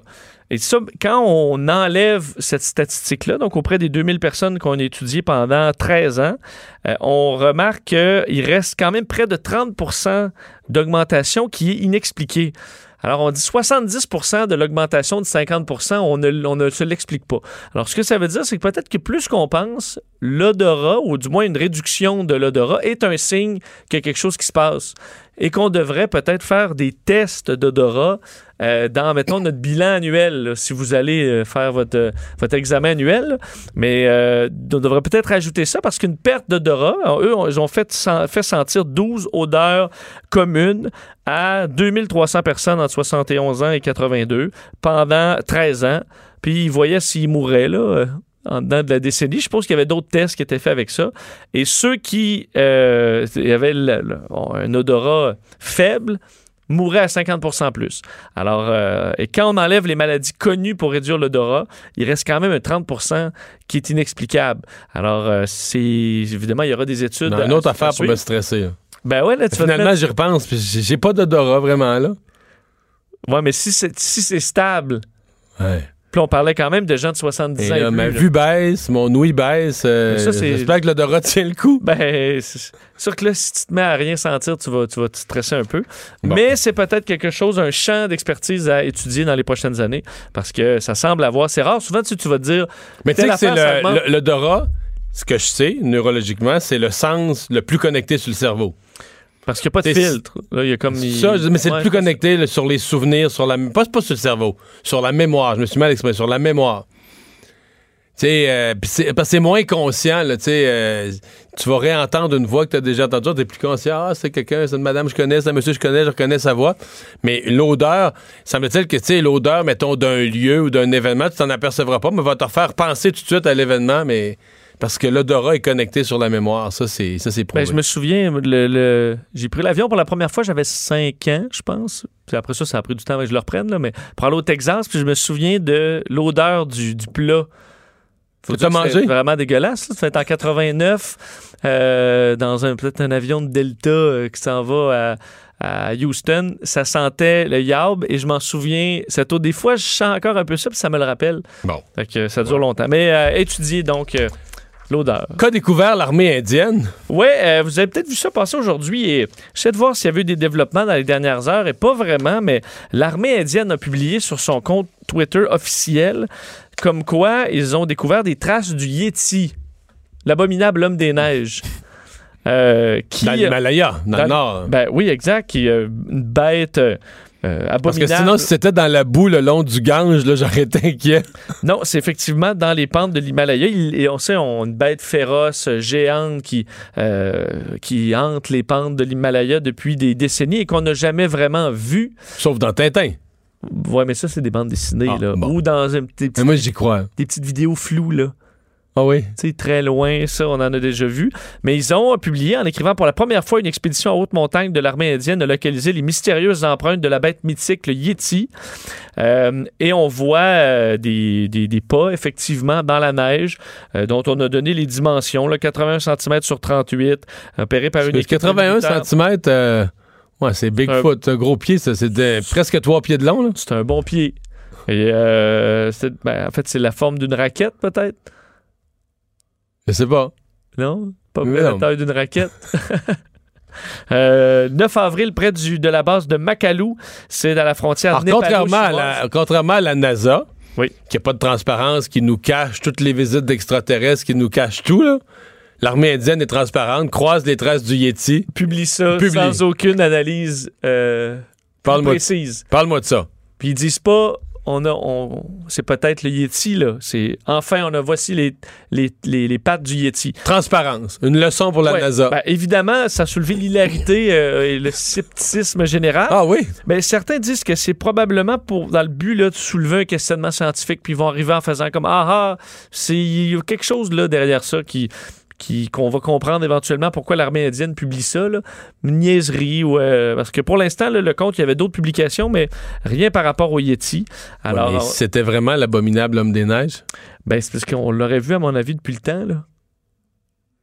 On a tout un téléphone là maintenant, on peut le filmer très bien. là. Ouais, mais il se cache. Lâche-moi les pas là. il se cache, là. Il se cache. Il est pas, euh, il est pas facile, là. Lui, il joue au mystère avec l'humanité depuis euh, des, des, des siècles, là. Et Il lâchera pas demain matin pour se faire voir. Mais il est, si, si gros que ça. Ouais, il est dur La, la. BBC a fait un documentaire sur les léopards des neiges qu'on voit pratiquement jamais, là, puis on les voit en HD super proches. À mon avis, on- l'aurait vu. Mais d'ailleurs, il y a des émissions là, qui le suivent, là, puis c'est aussi pour le l'autre bébite qui ressemble à ça. Là. Sa- Sasquatch, pas la même chose. Ouais. Puis euh, il pourchasse, là, euh, ça passe là, dans certaines, euh, certaines chaînes. Là, et, puis il trouve tout le temps euh, une indice quelque part. Là, où- Ouais. Mais là, c'est l'armée, là. Là, c'est l'armée, donc c'est plus fiable. Suivre. Le retour de Mario Dumont. Jusqu'à 17, parce qu'il ne prend rien à la légère. Il ne pèse jamais ses mots. Cube Radio. On est de retour, Vincent, pour parler de ces inondations euh, qui continuent à tenir en haleine pas mal le gouvernement du Québec et, même M. Trudeau aujourd'hui qui a dû réagir. Oui, est-ce qu'on a atteint le sommet aujourd'hui des personnes évacuées? Euh, Peut-être à 10 149 avant que ça se mette à redescendre aujourd'hui, probablement avec le retour à la maison de certains sinistrés euh, de, euh, de Sainte-Marthe-sur-le-Lac. Donc, on sait que les deux digues installées ont permis de euh, vider certaines maisons de leur eau. Alors, ça permet à des gens de retourner chez eux, évidemment avec une vision euh, d'horreur dans bien des cas, des dommages qui sont, euh, qui sont très, très, très importants à beaucoup de résidences et euh, des questionnements sur cette digue à Sainte-Marthe-sur-le-Lac. Est-ce que, euh, bon, évidemment, il y aura enquête, c'est de savoir est-ce que la, ville aurait pu faire mieux, la municipalité, quand on a su exactement qu'il y avait quelque chose à faire. Du côté du premier ministre François Legault, on ne veut pas blâmer la municipalité, je vous le fais entendre. pense pas qu'à ce moment-ci, on puisse blâmer qui que ce soit. On est dans une situation où euh, personne ne pensait que c'était aussi urgent, puis que ce qui est arrivé samedi soir arriverait. Donc, euh, on va bien sûr faire un post-mortem, puis se poser des questions sur les digues en général au Québec. Bon, du côté du premier ministre euh, Justin Trudeau, ben, il euh, bon, assuré que son gouvernement allait être là et contribuerait aux efforts des provinces et des municipalités qui, euh, qui étaient touchées par les inondations. Il dit Nous savons que la réalité des changements climatiques nous frappe de plus en plus fort chaque année et ce gouvernement va être un partenaire. C'est ce que dit Justin Trudeau aujourd'hui avant le, la réunion du cabinet des ministres. Et, et c'est une affirmation à vérifier parce qu'on on semble prendre pour acquis faire le lien direct inondation-changement climatique. Euh, je voyais le. Quelqu'un m'attirait mon attention sur le dernier, un des derniers rapports quand même de, du grand organisme qu'on surveille en matière de, de, changement climatique à l'échelle mondiale et où on disait euh, certains événements climatiques, certaines sécheresses, certaines, disons, des dérèglements, des ouragans, où il y avait des explications très scientifiques. Puis on disait, dans le cas des, euh, des inondations, c'est beaucoup moins prouvé. Là. Le lien est beaucoup moins établi. On va en parler tout de suite avec euh, le, directeur général de l'organisme Ouranos, Alain Bourque. Bonjour, M. Bourque. Bonjour, M. Dumont. Bon, euh, bon, faut toujours être prudent parce qu'un événement pris individuellement, comme on dit, c'est pas une tendance, mais dans le cas des inondations, euh, jusqu'à quel point on peut établir un lien direct, selon vous, avec la question des changements climatiques? Alors, c'est une bonne question. C'est sûr que ça dépend du type d'inondation qu'on parle. Là, je vais le faire très, euh, très rapide et très résumé, mais en gros, les inondations estivales... En les, les, les flash floods, là, les, les, les, pluies complètement folles, là. Oui, mais c'est ça. Alors, les pluies intenses pendant l'été, surtout liées aux orages, ça, on s'attend à des augmentations et des augmentations d'inondations. Ça, c'est clair, dans les, effectivement, dans les rapports. Le mot anglais, il appelle ça les flash floods, là, une pluie là, qui, euh, qui, qui est en dehors. Un peu, ça pourrait ressembler au déluge du Saguenay, là, dans le fond. Hein. C'est un peu ça qu'on a vécu à ce moment-là. Oui, euh, tout à fait. Et puis aussi ceux avec les orages violents, c'est-à-dire c'est des tout petits quartiers, parfois juste quelques coins de rue qui sont affectés par des par des événements, des pluies diluviennes qui durent souvent juste 15 minutes, mais qui ont le temps de, de générer beaucoup de refoulement d'égouts. Ça, c'est clair. Euh, la, la, science montre clairement. Ben, en fait, ça dépend des régions du monde, mais pour le Québec, là, peu importe la région euh, et même une bonne partie de l'Amérique du Nord, on s'attend à des augmentations de ce type d'inondation-là. Mais là, on a une inondation qui est une combinaison de fonte des neiges. On dit cette année, il y a eu beaucoup de neige, entre autres en montagne. Elles font un peu plus tardivement, etc. Est-ce qu'il y a là un lien? Là, là c'est là, c'est là que quand on commence à rajouter des facteurs, c'est-à-dire quand ton inondation est formée par les précipitations tombées au cours des derniers mois pendant la saison hivernale, mais ben là, il faut que tu tiennes aussi en compte le régime de température qui a prévalu pendant ces mois précédents-là. Est-ce qu'il y a eu des cycles des gels, des redoux qui a permis de fondre la neige au fur et à mesure plutôt que de l'accumuler pendant toute la saison hivernale pour donner une pointe de crue printanière qui est particulièrement importante? Alors là, c'est clair qu'on n'est plus dans l'inondation flash flood qui se déroule euh, euh suite à un orage violent sur 15 minutes, c'est pas mal plus complexe à, analyser. Parce que cet hiver, on a blâmé, il me semble, le froid comme étant une espèce de dôme d'air froid qui, qui, s'est un peu euh, coincé sur le Québec, qui restait là pendant très longtemps. Mais donc, et je voyais à l'époque des gens qui disaient, bon, les changements climatiques, quand il fait frais tout l'hiver, puis là, les, les, gens disaient, ben, faut pas, faut pas dire ça, faut pas faire de lien quand il fait froid, que c'est à cause des champs, euh, bon, de défendre que les, les changements climatiques n'existent pas. Mais est-ce que ce dôme d'air froid-là qui était coincé sur le Québec, on peut le lier à des changements climatiques ou c'est quelque chose qui arrive de temps en temps? C'est quelque chose qui arrive de temps en temps. Est-ce qu'on peut le lier avec le changement climatique? Je ne me prononcerai pas trop vite à dire un non absolu, dans le sens que présentement, il n'y a pas de tendance claire qui montre qu'il y a plus de dômes d'air froid qui arrivent depuis que les changements climatiques se manifestent de plus en plus.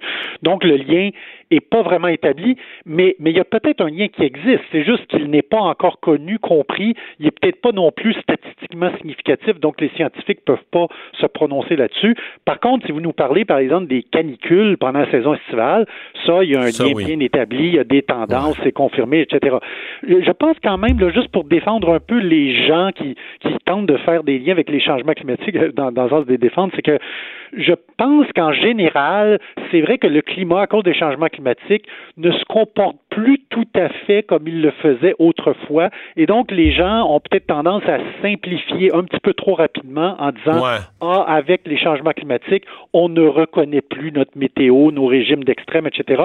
À la base, c'est quand même assez vrai. C'est-à-dire notre régime d'extrême, euh, de cycle gel-dégel, de redoux, de canicule, etc., change graduellement. Mais le, défi, c'est quand on arrive à des problématiques très spécifiques, et, pire encore, ça dépend de la région, comme par exemple pour les inondations euh, printanières, la conclusion est pas mal différente à savoir si on est sur le sud du Québec ou sur le centre du Québec.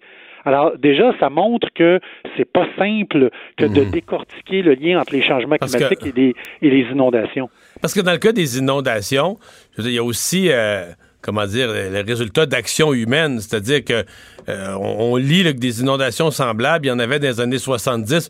C'est juste que ces zones-là n'étaient pas construites. Il y avait personne qui habitait là. Là, au fil du temps, on a eu plus confiance, on a construit, on a élevé des digues, etc. L'être humain a, a, gagné du terrain sur la mer, puis de temps en temps, la nature donne une poussée pour reprendre ses droits aussi. Là. Alors ça, c'est effectivement, c'est très important. C'est qu'il y a trois grands facteurs pour déterminer c'est quoi l'impact des changements climatiques. Le premier, naturellement, c'est l'ampleur du changement du climat lui-même. Alors, c'est sûr que ça, c'est un facteur important.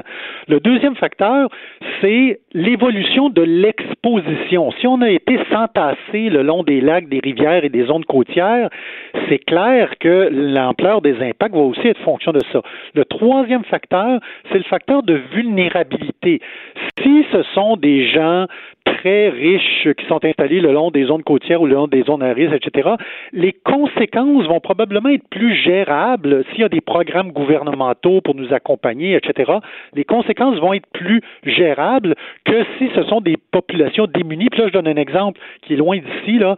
Si on va, par exemple, dans certaines villes côtières en Afrique qui sont frappées avec des inondations comme on a vu au Mozambique récemment, c'est beau, là. les conséquences de ça, euh, je veux dire, même à la limite, notre deux astres naturel actuel au Québec, c'est vraiment pas si pire que ça quand on regarde ce qui se passe dans des pays africains qui ont peu de moyens. Alors, l'ampleur des impacts des changements climatiques a rapport à ces trois facteurs-là, l'intensité des changements du climat par eux-mêmes, l'exposition, donc à savoir si on s'est mis dans un endroit à risque ou pas, et la vulnérabilité, ça veut dire notre capacité à pouvoir euh, réagir face à ces événements-là et à dealer. Bien, merci beaucoup de nous avoir parlé. Alain Bourque, directeur général d'Ouranos. Le retour de Mario Dumont, l'analyste politique le plus connu au Québec. Cube Radio. Vincent, on a de la visite en studio. Oui. La ministre responsable des sports qui vient nous voir en cette journée nationale du sport et de l'activité physique. Ministre responsable aussi de la condition féminine, Isabelle Charret, bonjour. Bonjour. Question générale avant, on aime ça l'expérience politique? Oui. Je me pose toujours cette question-là à propos des personnes qui viennent d'une autre sphère de la vie puis qui se lancent qui, après six mois. là. Oui, ben c'est une belle période d'apprentissage, euh, mais j'ai la chance d'avoir des dossiers que, bon, évidemment, que je, que je connais euh, quand même assez bien, là, étant responsable des loisirs et du sport. Euh, bon, j'ai aussi la condition féminine, mais je, je m'y plais beaucoup à date. Là. Oui. Mm-hmm. Mm-hmm. Journée nationale du sport et de l'activité physique qui, qui, qui nous passe un message? D'être actif? Ben oui, évidemment, je pense qu'on doit encore le, répéter, mais en fait, ce qu'on veut dire, puis en fait, la journée nationale est dans deux jours, et le, 2 mai, euh, mais en fait, ce qu'on veut rappeler, c'est que c'est important de prendre le temps de faire de l'activité, donc de s'arrêter pour bouger. Parce qu'on l'oublie, hein, quand on est dans un, dans un rythme effrénant, puis on n'a pas on prend pas le temps de faire de l'activité physique et rapidement, on est rendu à un mois, deux mois, euh, six mois, puis on n'a pas fait d'activité. Alors là, on veut juste rappeler comment ça faire beau et euh, bon, le, printemps, l'été euh, s'en vient. Donc, se rappeler qu'il faut euh, retrouver le plaisir à bouger puis à être actif. Hmm. une des, un des enjeux, évidemment, pour être actif pour les jeunes, c'est d'avoir le temps et l'équipement dans les écoles. votre collègue, ministre de l'Éducation, je sais que vous travaillez avec lui là-dessus, essaie d'implanter la, la la, disons, l'habitude euh, universelle dans les écoles de prendre deux périodes de récréation dans les journées. C'est pas simple à implanter. Mon point, c'est que quand on parle en théorie, tout le monde est pour ça, l'activité physique. Oui, oui, il faut bouger, il faut que les jeunes bougent. Quand on vient pour l'implanter pour quelque chose qui pourrait apparaître simple dans les écoles, tout à coup, euh, il y a plein d'oppositions, les commissions scolaires, les syndicats de profs, tout le monde. C'est pas si simple tout à coup, là. Non, c'est sûr que ça prend un réaménagement puis une, restructuration de, bon de, l'horaire entre autres puis de, revoir aussi avec le, transport scolaire. Mais je pense que quand on garde en tête l'objectif puis on le dit là, il faut trouver une façon de rendre les, les enfants plus plus propices à l'éducation parce qu'on on le sent, on, ils sont agités, euh, il y a, on voit de plus en plus d'enfants qui font de TDAH, qui sont médicamentés puis on se dit ben ils ont besoin de bouger davantage donc une façon quand même assez simple, et je le, je le dis en guillemets parce qu'évidemment, ça comporte plein de plein d'obstacles, mais c'est de les faire bouger, de les faire sortir. Je sais pas si vous vous souvenez dans le temps, mais euh, moi, à Rimouski, sur le bord du fleuve, là, on sortait euh, le matin puis l'après-midi pour prendre de l'air, pour se réoxygéner. Alors, mais on pensait mesure... pas pareil. On pensait pas pareil parce qu'on voulait aller dehors. On voulait aller dehors. Maintenant, mais à l'école que... de ma fille, il y a quelques années, je me suis rendu compte que les jeunes, quand ils faisaient bien leurs devoirs, il y a toute une série de beaux comportements, on leur donnait des petits points. Il y avait un système de points. Puis une des choses que tu pouvais gagner avec tes points, et que tu pouvais, exemple, là, éviter un devoir. Sais, une fois dans le mois, avec tes points, tu utilisais tes points, puis tu sautais un devoir. Mais une des choses que tu pouvais avoir, c'est de ne pas sortir à la récréation. Donc, tu utilisais tes points pour pas avoir besoin d'aller dehors à la récréation. J'aurais pris le pas de devoir, là. Mais là, mais ma fille me disait que c'était très populaire. C'était une des de choses qui était le... ouais, pas aller dehors à la récréation. C'était une des choses qui était le plus choisie comme utilisation des points. Donc, ben, il y a fait un changement de façon de penser. Oui, ben, tu sais, c'est sûr que les, les cours d'école qui sont bien aménagés, puis que les enfants puissent avoir des activités euh, agréables, faire en sorte qu'ils vont vouloir faire de l'activité physique, puis qu'ils vont vouloir sortir dehors. Puis, tu sais, je pense qu'on a une certaine responsabilité aussi. Euh, tu sais, c'est facile de dire, ben, on va parker les enfants avec le iPad puis dire euh, vous avez pas besoin de jouer dehors. Puis tu sais c'est un combat constant. J'ai des jeunes enfants puis il faut que je leur dise bon là c'est assez aller jouer dehors il fait beau ou même il pleut mais tu sais faut, aller euh, faut aller respirer un petit peu. Mais tu sais je pense que c'est un changement de culture et euh, faut quand même donner certaines euh, limites ou euh, contraintes pour faire en sorte que ça va peut-être évoluer puis que là éventuellement ce sera les enfants qui vont demander pour aller jouer dehors pour la journée du 2, est-ce que la ministre fait elle-même, donne le bon exemple, fait elle-même? Ben, tout à fait. Cet après-midi, euh, il y avait un match avec le, le, porte-parole de la journée, qui est Louis Morissette, qui est une personne qui, euh, qui a quand même un beat de vie assez, euh, assez effréné et qui prend quand même le temps de faire de l'activité physique. Pour lui, c'est bien important de le mettre à son horaire. Puis, bon, il fait, il fait de l'entraînement, il fait de, de, des matchs de hockey et tout ça. Puis, tu sais, on dit pas que c'est ce que Donc, ça il y avait prend. un match de hockey aujourd'hui? On a fait un match de hockey ensemble, un hockey-ball, dans une école. Alors, un contre l'autre, parce qu'on est tous les deux un petit peu compétitifs. Et, euh, et, mais. Ça a fini combien? Ben, ça a fini en tir de barrage. Oh, oh, oh. Mais, euh, bon, genre, mon équipe a pris les, les devants, mais c'est pas ça l'important. Hein. L'important, c'est vraiment d'avoir du plaisir à jouer. Puis, les jeunes ont eu beaucoup de plaisir. On a eu énormément de plaisir aussi. Puis, quelque part, je pense que c'est de, de se rappeler qu'est-ce qui nous, euh, qu'est-ce qui nous fait plaisir dans l'activité physique? Quelles sont les activités qui répondent à, à nos goûts, à nos besoins? Puis, de, tu sais, de, au-delà de la performance et tout ça, ben de se ramener à la base, puis qu'est-ce que qu'est-ce qu'on aime faire, puis Hmm. comment on aime bouger. Sur un, un, autre sujet, euh, la situation des inondations, on a l'impression que votre gouvernement avait son programme, la session parlementaire était partie, les projets de loi, bon, qui étaient dans le programme électoral. On a l'impression que tout à coup, votre tableau de bord, on, on a complètement remplacé tout ce qui était sur le tableau de bord pour en mettre un nouveau, que votre gouvernement est vraiment pris dans cette réalité des inondations là. Hein? Oui, ben tout à fait. Je pense que là il y, a de grandes questions à se poser, puis je, pense que on les vit de plus en plus euh, euh, fréquemment ces, ces situations là euh, désastreuses. Alors je pense que quelque part il va falloir se, se, tourner de bord puis dire bon ben comment on va pallier à ces situations là pour pas être aux prises avec justement des, des, des catastrophes comme celle-là, avec des gens qui se retrouvent à la rue complètement démunis. Heureusement, il n'y a pas de blessés, euh, mais, euh, mais quand même, il y a des, des, vraiment des questions importantes à se poser. Mmh. Isabelle Charret, merci beaucoup d'être euh, passée nous voir. Bonne chance pour la suite des choses. Merci Bonne chance bien. pour la journée euh, du sport et de l'activité physique. Merci bien. Le retour de Mario Dumont, l'analyste politique le plus connu au Québec. Cube Radio. Cube Radio. Autrement dit.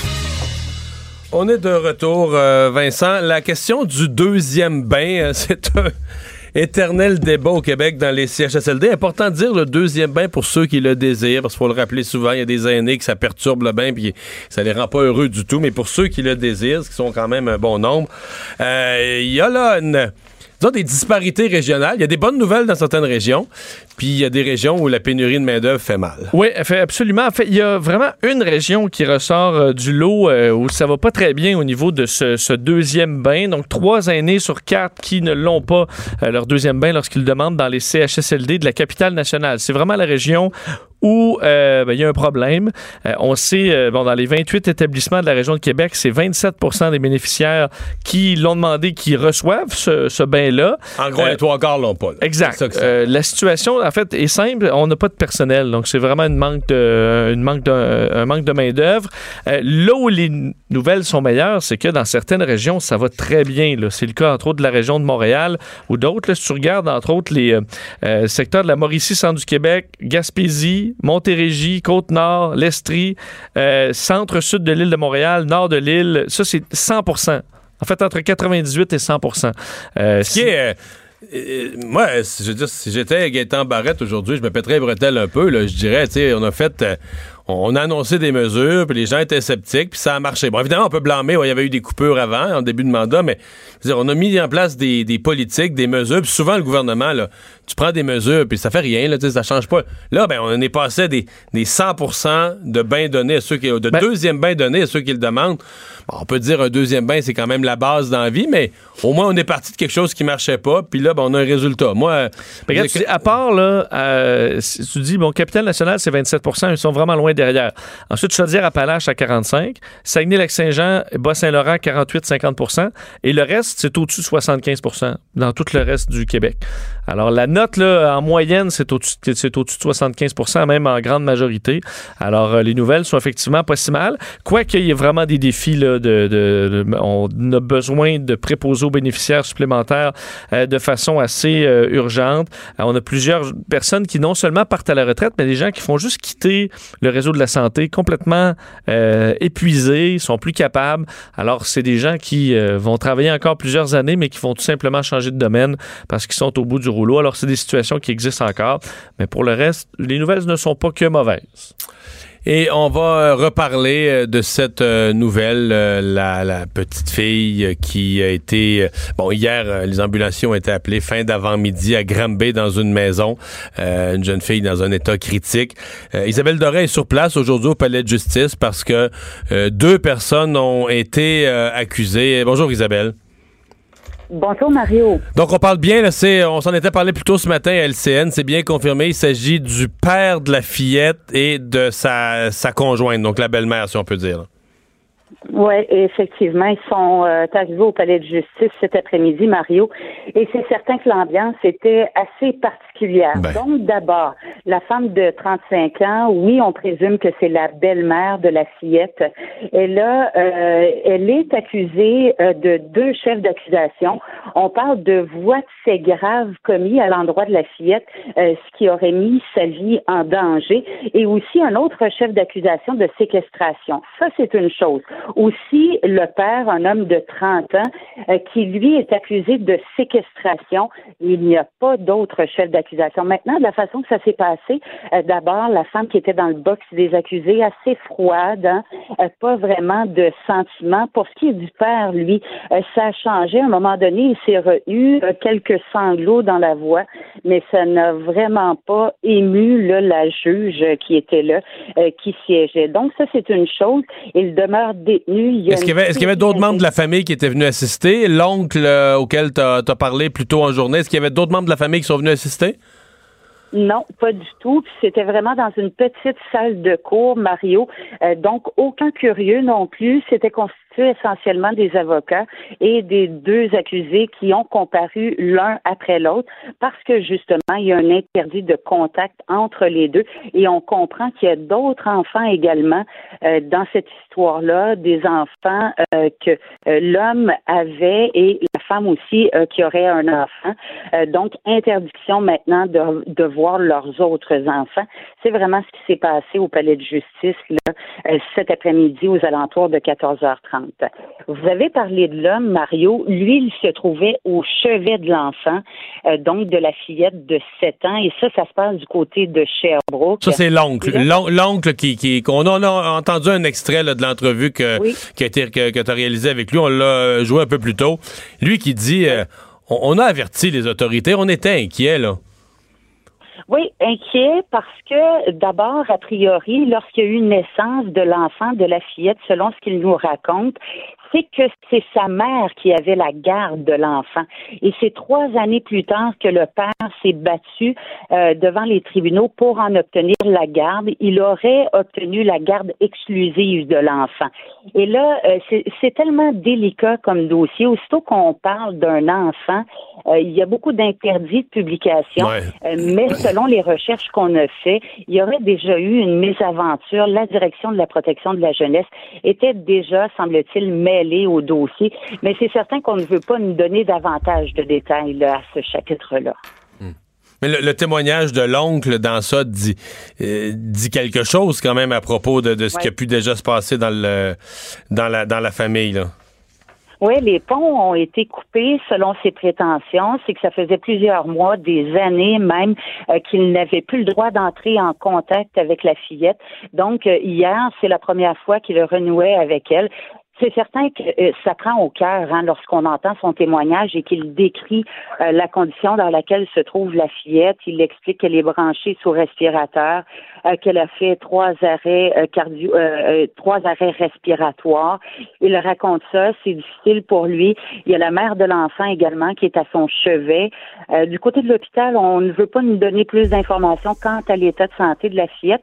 Ce qu'on sait cependant, c'est que les 48 prochaines heures vont être critiques parce que oui, on craint pour sa vie, mais on n'a pas plus de détails quant aux blessures. Euh, mais, mais, on, veut dire, euh, on parle de violence, il n'y a pas de... Il n'y a pas de cachette sur le fait qu'elle a été victime d'actes violents graves pour se retrouver dans cet état-là. Aucun doute. Euh, ça, je vous et, et je reviens aux accusations. Seule la belle-mère a des accusations liées à de la violence. Donc, le père n'est accusé que de séquestration.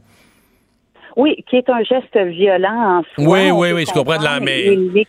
Oui, la, la belle-mère, si on veut, là, selon ce qu'on a appris, c'est vraiment sur elle que pose le, le, le libellé. Là, je peux vous le lire, euh, Mario, je l'ai devant moi. A commis des voies de fait graves contre, là, on voit les initiales de l'enfant, en mettant sa vie en danger. Et c'est vraiment un chef euh, d'accusation euh, qui échoua pour cette femme de 35 ans. Ça, c'est très clair. Et pour le père, un chef de séquestration. On sait que ça s'est passé à l'intérieur de la résidence familiale. Euh, hier, euh, un peu avant midi, les policiers de Qui ont reçu l'appel et rapidement l'enquête qui a été transférée aux enquêteurs des crimes majeurs de la Sûreté du Québec. Dernière question, Isabelle. Euh, est-ce qu'on en sait plus sur le pourquoi? Parce qu'on a utilisé l'expression l'enfant avait été, la petite fille de 7 ans avait été retirée de l'école. En théorie, un enfant de 7 ans doit aller à l'école. À moins que les parents décident de faire l'école à la maison, mais excuse-moi, là, ça n'a pas l'air trop trop de mm-hmm. ça dans ce cas-ci. Là. Euh, comment, comment on retire, comment et pourquoi? Qu'est-ce qui qu'est-ce que c'est que cette histoire que, bon, euh, non seulement est victime de, de, de, violence dans sa maison, elle finit aux soins intensifs, euh, entre la vie et la mort, mais que qu'elle n'allait pas à l'école. Qu'est-ce que c'est que ça? Euh, c'est assez particulier. Hein? C'est un des points d'interrogation, un autre qu'on a, parce que, étant donné que les ponts euh, semblaient coupés entre certains membres de la famille, lorsqu'on leur pose la question, ils savent pas trop quoi nous répondre. On sait que parallèlement, la commission scolaire du Val des Serres, euh, donc dans la région de Granby, il y a une cellule de crise qui a été mise en place justement pour apporter un support psychologique autant aux professeurs qu'aux enfants. Ça fait combien de temps qu'elle ne fréquente plus l'école? On sait également que même un conducteur d'autobus aurait dit que ça faisait euh, quelques semaines maintenant que la fillette ne montait plus à bord de l'autobus.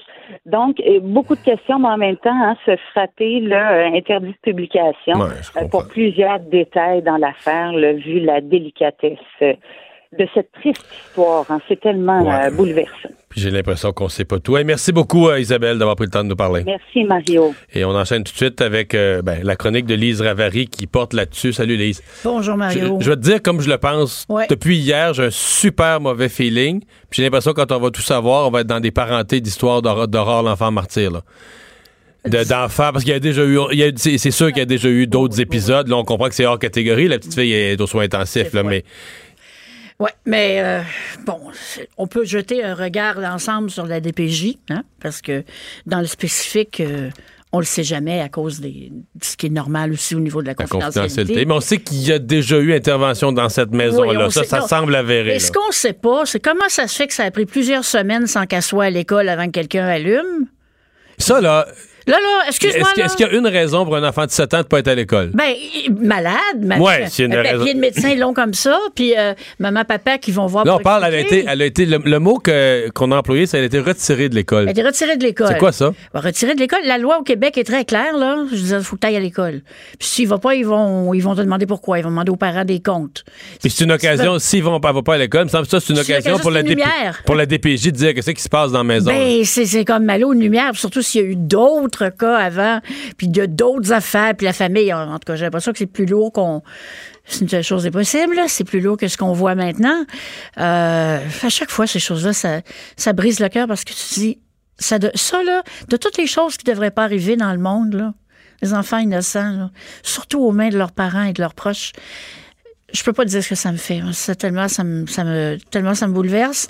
Puis je m'intéresse au cas de la DPJ depuis très longtemps. Ouais, t'as écrit souvent sur la Moi, DPJ. j'ai écrit assez souvent sur la DPJ, même j'ai déjà demandé une ça, que ça prendrait une commission d'enquête quand il y a eu la petite fille, l'enfant ou les enfants, excusez-moi, là j'ai un, un petit blanc de mémoire, qui étaient morts dans leur bain, euh, noyés. Ouais, par leur mère. c'était des enfants, Des enfants. c'est- C'était sais-tu que plus c'est trois? C'est possible, oui. Je pense que c'est trois. Oui, euh, et à ce moment-là, je, je pense, je me souviens que j'avais, euh, comme on dit euh, en bon québécois, Ouais. sauté un méchant gasket et euh, ça n'a pas de bon sens. Puis j'ai rencontré des tas de gens à la DPJ.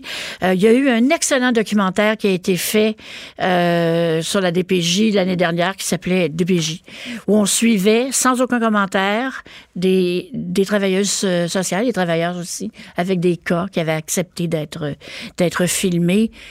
Ils font aussi, pour la plupart, un travail incroyable avec des bouts de ficelle. Parce que, ultimement, c'est sûr que tu as toujours des cabochons qui n'ont pas d'allure puis qui sont jamais capables de faire leur travail comme il faut. Je dis, il y en a dans tous les métiers. Bon, quand ils sont à protéger des enfants, ça devrait être jamais, là, mais Ouais. bon. Mais tu parles de cabochons qui n'ont pas d'allure, là, mais ça nous ramène aussi à, à- On pourrait utiliser les mêmes mots pour des parents qui auraient peut-être pas dû avoir d'enfants, tu vas me dire. Là. Ouais, ben mais ça, des cabochons. Parce que là, tu te dis. euh, c'est probablement, tu sais, c'est- les injustices de la vie, là. On peut naître, euh, on peut naître handicapé, on peut naître avec toutes sortes d'injustices de la vie. Moi, je suis tout suis peut- née au Canada, juste ça en partant. Ouais. Je suis mais tu peux, naître dans, tu peux naître dans une famille de tout croche, là. Oui, tu peux naître riche dans une famille de tout croche ou pauvre d'une famille qui a de l'allure aussi, d'ailleurs. Ouais. hein. Alors, effectivement, mais la, la DPJ, on y demande tellement de choses. Ça augmente d'année en année, les signalements Tout le temps. augmentent. Tout le temps, C'est tout le temps. toujours en progression. Moi, d'ailleurs, ça m'a, fait halluciner cette année parce qu'on dit, tu sais, on dit la situation de l'emploi s'est beaucoup améliorée. Dans Ouais. plusieurs régions, on a le plein emploi. Puis avant ça, on disait, c'est parce que ce qui crée les problèmes de la DPJ, les gens sont pauvres, il n'y a pas d'argent à maison. Problèmes sociaux. Problèmes sociaux qui viennent avec. Mais là, on dirait que l'économie va un peu mieux, tout ça, puis le nombre de signalements augmente pareil. quand, quand- dans mes nombreuses conversations avec des gens de la DPJ, une des choses qui est sortie, euh, qu'il n'y avait pas il y a peut-être 20, 30 ans, ça devait être autre chose, mais il me disait que la plupart des cas aujourd'hui, plupart, pas tous, mais la plupart des cas sont reliés à de la toxicomanie. Donc, de la drogue, de l'alcool. De la drogue, puis surtout de la drogue. Puis pas, je veux dire, de la grosse drogue, là, méthamphétamine, puis des choses comme ça. là. Et c'est, on n'en parle jamais, mais quand c'est rendu que l'organisme responsable de protéger les enfants du Québec, quand personne d'autre peut le faire, euh, ils viennent te dire, euh, ben, le plus gros problème pour nous, c'est la toxicomanie dans la société parce que ça donne des parents qui sont pas capables de s'occuper de leurs enfants. Tu dis, euh, on- est-ce qu'on pourrait en parler comme société, puis arrêter là, tu sais, de friquer sur 18 ans ou 21 ans là, sur le, Ouais. le pote? Là? Parce que c'est vrai que ça a des impacts sur la famille. Moi, j'ai travaillé, je sais pas ça, c'est pas, pas un secret. là. J'ai eu des problèmes dans ma vie, puis bon, je- Dieu merci, je, je- je les ai réglés. Mais j'ai travaillé avec des jeunes, des jeunes, souvent des jeunes mères, pour euh, tu sais, donner un coup de main pour essayer de reprendre leur vie en main. Puis dans la plupart, il y avait des enfants. Et dans la plupart des cas, la DPJ venait faire un tour une fois de temps en temps. Mais l'atmosphère familiale, quand ta mère est gelée, puis ton père est gelé, tu sais, travailleur social a beau avoir passé 20 minutes avant, là. Qu'est-ce que tu fais? Alors, il y a ça. Puis, tous nos enfants, là, le sang cri du cœur, mais à l'école, les problèmes d'apprentissage qu'on n'avait pas il y, a, il y a- dans notre temps ou dans mon temps. Comment se fait-il aujourd'hui que nos enfants souffrent autant? Moi, je, j'ai des petites pistes de réponse, mais c'est trop facile de jeter la pierre. Euh, mais moi, je trouve que nos enfants, ils vont pas bien. Puis, il y a la présidente de l'Association des travailleurs sociaux du Québec au mois de janvier qui a lancé un cri d'alarme pour la DPJ et qui a dit elle doit se moderniser parce que les problèmes ont changé. La toxicomanie, avant, ça devait être l'alcool, j'imagine. Les problèmes sont différents. Les problèmes euh, euh, culturels, on l'a vu avec les chafias où ils sont vraiment plantés solides. Là. Euh, puis encore aujourd'hui. Lève- Tahor aussi, Oui, là, avec la, Tahor. la secte dans Ah, le Nord. Là. Lève Tahor, s'en est parlé, toi et toi, dans le passé. Effectivement, le Lève Tahor, c'est. la, tout la échappé, DPJ, là. la DPJ des Laurentides a tout échappé. Bon, on va suivre euh, écoutez, avec l'histoire de Granby. on peut euh, pas vivre sans eux non plus. Non, Imagine s'il n'y en avait non, pas. non. Mais l'histoire de Granby, c'est drôle. C'est un- une impression que j'ai que tout ce qu'on va apprendre va nous glacer le sang, malheureusement. Ouais, Merci beaucoup, Lise, euh, d'avoir Merci, été Mario. là. On Merci, Vincent. pour la pause. Le retour de Mario Dumont. Pour nous rejoindre en studio, Studio à commercial cube.radio. Appelez ou textez 187 Cube Radio. 1877 827 2346. C'est mardi, c'est notre segment. Qu'est-ce qu'on doit voir euh, au cours des prochains jours? Euh, Simone Fortin, créatrice de contenu chez Numérique. Salut! Allô, ça va? Bon, oui, ça va bien. Yeah. Là, Simone, tu reviens. Tu, tu commences toujours en super-héros, Toujours, c'est important pour moi. mais là, ils sont importants parce qu'ils ont tout dominé les super-héros en fin de semaine au box-office. hein? Ça n'a pas de bon sens. Avengers Endgame, qui est le plus récent film de Marvel, a battu à peu près tous les records possibles à battre pour le box-office. Est-ce qu'il y a plus à la grandeur de la planète, peut-être? Euh, en fin ben, de semaine? Honnêtement, je sais pas. Il faisait. Non, moi, il faisait beau. Quand j'étais allée le voir, Ouais, bon. j'étais allée le voir à 2 h l'après-midi samedi, c'était plein, plein, plein. Les billets sont vendus super vite. Ils ont déjà. Ils ont, ils ont vendu. euh, en fait, ils ont battu le record de, le- de plus grand chiffre d'affaires de vendus, de, voyons, de billets vendus en pré-vente. Après ça, le plus gros week-end d'ouverture à vie pour un film. Ah oui? Confondues. Ils ont tout battu, ah oui? Tout battu. On fait 1,2 milliard de dollars en un week-end. Fait que ça, c'était comme. Mais tu payes le film en, en deux jours. Là. Et, ah, ben oui, parce que ah, ben, c'est sûr qu'ils ont un immense budget, là, probablement un budget d'environ 400 millions, mais euh, ils l'ont, ouais, ils ont rentré dans leur argent un week-end. C'est pas pire. C'est pas pire. Comme par- investissement. Oui, Je pense qu'il ben- va en avoir d'autres. Ouais, mais ça, des super-héros, ça doit charger cher. Ça doit avoir des gros contrats. Là. Ok, oui. Ouais, je pense que les gros acteurs, Mais les non, Robert là, Downey Jr., les Scarlett Johansson, ça fait du 20 millions par film. Puis... Mais je parle, OK, OK, mais là, tu Ah. me parles d'acteurs, mais je te parle des super-héros eux-mêmes. là. Ah, les super-héros eux-mêmes. Si moi, Carey Price gagne 10 millions par année, je veux Non. dire, un super-héros gagne plus. Là. Ils le font gratuitement, c'est de bonté de cœur, c'est parce qu'ils veulent défendre les, les gens. Ah ouais? C'est pour sauver l'humanité. C'est juste pour être gentil. Ben oui. Ah. Ils font ça. Des fois, il y a des problèmes personnels à gérer. Mais là, ça va être. Est-ce qu'ils vont battre le record euh, C'est de la tous grande les temps? question. Le record de tous les temps, c'est Avatar, bien sûr, qui a fait 2,7 milliards. Mais là, ils n'ont quasiment fait la moitié le premier week-end. Exactement. Moi, je crois que ça se peut. Mais en même temps, Avatar, c'est vraiment, c'était pour tous. Là, c'est sûr que Avengers, c'est peut-être plus pour les fans de super-héros. Il y a peut-être des gens qui iront pas parce que c'est pas leur passion comme moi, par Ça va exemple. peut-être ralentir plus vite. Là. Ben, peut-être. Je pense que ça va faire deux, trois gros, gros week-ends, mais peut-être pas se rendre à Avatar. Mais est-ce que quand on va regarder, là, mettons, ça prend des années avant que ce soit dépassé, ce record-là, puis est-ce que ça va valoir la. Tu sais, tu dis c'est Avengers Endgame, là. Est-ce que Mhm. c'est. C'est un film à la hauteur de faire 3 milliards. OK, oui. Oui? Ah Ok. oui. Oui, oui, Là, oui. toi, tu l'as pas vu, Vincent? Non, non, j'ai pas vu. Pour les fans, moi je l'ai vu là, puis je veux vraiment pas m'attarder parce que je veux pas euh, divulgacher pour personne qui l'a pas encore vu. J'ai trouvé ça excellent, mais je crois qu'il faut être fan. Il faut pour, pour l'apprécier, on peut l'apprécier quand même, mais pour l'apprécier vraiment là, à la hauteur, faut avoir vu les 21 films Ouais, d'avant. moi, mon fils de 20 ans, je, je sais pas s'ils ont tous vu, Mhm. mais il dit qu'il a, il a pr- presque jamais vu ça au cinéma. Il y a eu, il y a eu une ovation à la Ouais. fin du film. Ah ouais, ouais, les gens criaient, j'ai pleuré trois fois. C'est- C'était vraiment, c'est quelque chose. Ça vaut la peine. Bon. Bon. bon. Euh, c'est pas ça que j'aurais-tu pleuré, moi? Euh, ben peut-être, oui. Il y a des moments vraiment touchants. Je pense que je pense que ça peut toucher tout le monde, même les pas les pas fans. Ceux qui trippent moins euh, super-héros, euh, il y a une comédie romantique à voir? Oui, ça c'est mon autre côté. Ce week-end, mais en fait, ça sort le 3 mai. C'est une comédie romantique et qui s'appelle Long Shot. Puis c'est ça met en vedette Seth Rogen qu'on connaît pour des films euh, plus des comédies que des comédies romantiques, et Charlize Theron, Theron qui est une grande actrice euh, qui a gagné un Oscar. Et dans le fond, c'est ça, c'est un peu, ça joue sur le fait que c'est un duo improbable, Seth Rogen et Charlize Theron. C'est une comédie romantique un peu euh, politique. Elle joue, la, dans le fond, la euh, secrétaire euh, d'État qui veut devenir présidente des États-Unis. C'est à la mode, ça, quand même. Euh, ouais, je pense que oui, c'est quand même euh, topique. Il y a quand même des petites blagues. Non, à- mais les, les, les- Les scènes d'amour comme ça? Non, la Non, politique. la Ah, la politique. Les personnages importants. Qui... Mm. Tu sais, le monde politique, tu n'utilisais pas tant que ça, ce monde-là, dans les films. Ouais, ben, il y a un personnage de président des États-Unis là-dedans qui, sans faire directement référence euh, à Trump, on peut quand même voir les petites. euh, les pe- Et euh, ça a été tourné en partie euh, à Montréal parce Presque que. au complet. Ben, parce parce que j'ai vu euh, une partie du tournage à Ah l'aéroport de Saint-Hubert. Ah oui? À côté d'où euh, j'étais avec mon avion. Mhm. Et euh, juste à côté, euh, en fait, ils ont recréé le- son av- l'avion du, du secrétaire d'État. Et c'était Charlie Theron qui descendait. Il y a une fanfare. Écoute, il y avait de la neige.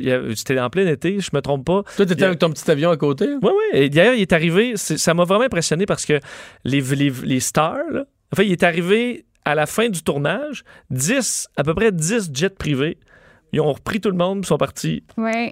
Ils repartaient à Toronto, je pense, pour, la, pour aller coucher là. Fait que Charlie Theron a fait sa scène, elle embarque dans le jet, puis elle est repartie. Ben, fun fact sur euh, Charlie Theron, elle travaille juste, en fait, parce que moi, j'ai travaillé sur ce film-là. C'est le seul film dans ma vie sur Ah, pour lequel j'ai travaillé. J'étais assistante personnelle d'un des producteurs. J'amenais des cafés, puis je regardais euh, Charlie Theron puis Seth Rogen faire leurs affaires. Puis elle, ça travaillait une semaine. Après ça, elle repartait une semaine chez elle pour être avec ses enfants. Puis elle revenait une semaine, toujours en jet privé. Et, Parce que euh, je sais pas ouais. si c'est son jet ou mais ils ont, ils ont- ils ont tourné- ils ont- Ah, Il y a un des jets qui a tourné à Des- mauvaise place. C'est une question niaiseuse, mais as-tu des jets électriques? Non. Ah. Non, non. C'est un bonne empreinte carbone, je te dirais. Mais c'est que le jet il est entré dans mon entrée à moi où j'ai, qui, ça passe pas vraiment. Il a fallu que je fasse le, le trafic pour euh, le jet privé à Charlie. Theron qui, qui, qui passait à peine entre les petits quasiment un héros dans ce film-là. Ben, Ben oui. Sinon, ouais, ça serait peut-être pas remis. Là. Grâce à toi, elle a pu voir ses enfants Ah, oui, cette vois, semaine. oui. Mais oui, non, c'est c'est pas le sien euh, personnel à louer à chaque fois. Je sais combien ça coûtait à chaque fois. C'était très Ah, cher. tu voyais la facture passer? oui. Bon, ça rentre dans le, le budget du film. Ah oui. Oui, entre autres, ben, parce qu'elle était productrice, donc euh, c'est son propre. Est-ce qu'elle compense son carbone ou? T'as-tu vu ça passer aussi? J'ai non? aucune idée. Qu'elle se maquille elle-même. Ça, j'ai trouvé ça fascinant. Pour, personnellement, je trouve ça fou qu'une vedette de ce calibre-là se maquille elle-même pour ses films. Comme Maintenant, un film à louer. un film à louer là, pour euh, on change encore de registre, un film de type euh, true crime. Donc euh, moi ça fait longtemps que je l'attendais, c'est un film sur Ted Bundy, tueur en série super connu euh, des années 70 aux États-Unis et euh, le film a quand même fait controverse parce que c'est Zac Efron qui joue Ted Bundy puis Zac Efron c'est comme un c'est un acteur euh, beau euh, que les, les jeunes aiment beaucoup. Donc là, les, les gens trouvaient ça un peu spécial qui joue un tueur en série. On n'est pas supposé glorifier les méchants comme ça. Donc ça a fait un peu une controverse. Mais moi, j'ai super hâte de le voir. Ça fait longtemps. J'aime beaucoup les, j'aime beaucoup les tueurs en, en série. C'est une bizarre Les phrase. histoires. Les histoires de tueurs en série. Donc ça sort euh, sur Netflix le 3 mai aussi pour ceux qui veulent en savoir plus sur Ted Bundy. Bon. Ouais. Ben voilà de bonnes suggestions. Merci beaucoup, Simone. Ça me fait plaisir. Salut, à la semaine prochaine. Bye. Le retour de Mario Dumont. Et c'est l'heure maintenant de parler euh, sport. Euh, Dave Morissette qui est avec nous. Salut, Dave. Hey, allô Mario, Vincent, ça va bien? Oui, ça va très bien, ça va très bien. Euh, bon, euh, des séries 1 à 1, là, le, le- le troisième match devient important. Euh, hier, c'est les Blues de Saint-Louis qui ont repris la, la pole dans un match qui, qui aurait pu partir dans tous les sens. hein. Il n'y a, pas de domination. Moi, ce que j'aime, là, euh, un, là, les, les Stars de Dallas revenaient à la maison. On parlait de l'importance d'un match à la maison, de l'ambiance, de l'atmosphère. C'est drôle. C'est- les Blues qui sont sortis avec le premier but. Euh, Jaden Schwartz qui a marqué. Puis c'est important quand tu joues sur la route de taire la foule. Mais moi, je suis pas un grand. Je, je l'ai dit en début de série, là, c'est pas mon équipe favorite. Je, je, je sais pas pourquoi j'aime pas les Blues, mais je suis capable de reconnaître leur grande qualité. Puis c'est une équipe qui est sous Ben, c'est une belle, c'est une belle histoire là, quand même. Là. Tout allait mal, un début de saison dégueulasse, puis là après, ils reviennent après Noël, après le jour de l'an, c'est quasiment la meilleure équipe de la ligue. Là. Et c'est tout ce qui m'impressionne? Des Blues de Saint-Louis. Moi, mon grand chum, c'était mon coach chambreur pendant deux ans, c'était Mike Hugh. Puis J'ai eu l'occasion de lui parler après le congédiement, puis il croyait en cette équipe-là. Tu sais, les entraîneurs qui seront congédiés, ils gardent toujours une porte de sortie. Ils se disent, ouais, je vais pas être capable de retirer le maximum de mon équipe, mais lui n'a pas bénéficié de, de, Bennington. Tu sais, la grande histoire de cette équipe-là, là, c'est Bennington qui était dans les mineurs, qu'on a rappelé après l'arrivée de, Greg Berube. Mais c'est pas. Craig Birsby est aimé et respecté, mais on n'a pas changé tant de choses que ça. Bennington est arrivé, puis c'est les gars qui se sont pris en main. Tu sais, regardes en- encore hier, là, Pietrangelo a marqué son premier, mais tu sais, je, parlais de, de, Schwartz, tu sais, Tarasenko pour un match. Pat Maroon hier, là, qui a marqué, premièrement, ça s'est terminé 4-3 pour les gens qui n'ont pas écouté le match, là. Mais quelle période de fou. Puis hier, je t'ai dit, hier, Mario, je vous ai dit, Vincent et, euh, Mario, euh, moi, mon point d'interrogation, c'est Ben Bishop. Mais en troisième période, les Stars sont revenus à trois reprises dans ce match-là. On égale la marque, on marque deux gros buts, puis c'est Pat Maroon. Qui, le match était terminé. Nous autres, on se préparait en l'air sur temps. Il reste même pas deux minutes. Puis il accorde un but à Pat Maroon. Puis l'histoire de Pat Maroon, là, sais, vous savez que Pat Maroon, c'est un gars de Saint-Louis. Et lui a décidé parce que tu sais, c'est un euh, lui, son enfant habite là-bas à Saint-Louis et cette année, il a accepté moins d'argent. Il est au New Jersey l'an passé, pas une grosse saison, il changeait en fin de saison, mais il a décidé d'accepter moins d'argent, a pris le pari pour aller. Tu sais, ça arrive des fois dans la vraie vie, pour aller près de sa famille. Aller jouer chez eux. regarde son deux. ben, c'est ça. Puis hier, il marque le but vainqueur à Dallas, pour Saint-Louis, euh, l'équipe de sa ville natale. Mais hier, là, encore une fois, le meilleur joueur, puis je vais faire pleurer certains partisans du Canadien, Radulov. On Hmm. s'en fout de son âge à Radulov à 32 ans, puis le contrat qu'il demandait de 5 ans. Le gars, c'est le meilleur. Quand tu joues avec Radulov, c'est mieux d'avoir la, la- je, je veux dire en termes de hockey, là, c'est mieux d'avoir la face dans le trafic, parce que c'est la façon qu'il il t'oblige à être engagé, d'être impliqué. Puis pour ça, je me rappellerai toujours euh, d'une discussion que j'avais avec Tyler Seguin l'été. Euh, la transaction vient d'arriver avec le Canadien, puis on lui a promis à Seguin qu'elle allait jouer avec Radulov, lui et Ben. Et euh, Tyler Seguin lui demandait, j'étais avec mon collègue Louis-Jean, puis il lui demandait, il dit, hey, Radulov, il dit, comment il joue? Puis je suis allé voir des vidéos. Tu sais, il connaissait pas le gars vraiment, parce que, tu sais, l'Ouest et le Canadien, l'Ouest et l'Est, puis Radulov était parti pendant plusieurs années, là, mais on le connaissait pas vraiment. Mais euh, allé voir des vidéos, il dit, il a l'air, tu sais, il dit, il a l'air toujours engagé, puis frustré, puis, mais j'ai dit, ouais, c'est de la façon qu'il joue, mais on les a mis ensemble, on les a jamais séparés. Puis, tu sais, quand tu regardes même sur Instagram, c'est deux bodés, t'aimes ça jouer avec Radulov. Ce soir, euh, la oui. série euh, Boston euh, Blue Jacket de Columbus, euh, c'est bon, c'est peut-être la, la série la plus intense là présentement. hein. Ben, moi, je pense sincèrement, aujourd'hui, je sais pas, j'ai fait des prédictions hier, mais l'équipe qui sort vainqueur de, de- de cette série-là, Ah ouais? euh, moi, je pense qu'elle va gagner la coupe parce que si je, je regarde autour, puis honnêtement, Mario, j'ai su toutes les, séries. J'ai, pas manqué une série, j'ai peut-être manqué un match, puis je regarde toujours deux matchs en parallèle. Mais euh, puis tout le monde peut se tromper, mais j'ai, l'impression que ça va se rendre loin, cette série-là, ça va être long. Mais euh, c'est deux équipes qui sont bâties pour les séries, capables de jouer physique. On de l'attaque aussi. Il y a une bonne structure, du bon leadership. On n'en parle pas assez, mais ces deux équipes-là, euh, puis c'est deux équipes complètement différentes. Hey, saviez-vous que c'est la première fois depuis l'histoire, depuis le, premier match des Blue Jackets, dans l'histoire des Blue Jackets, qu'on joue un, match de deuxième tour à la maison? Les gens, les gens savent même pas c'est quoi, là.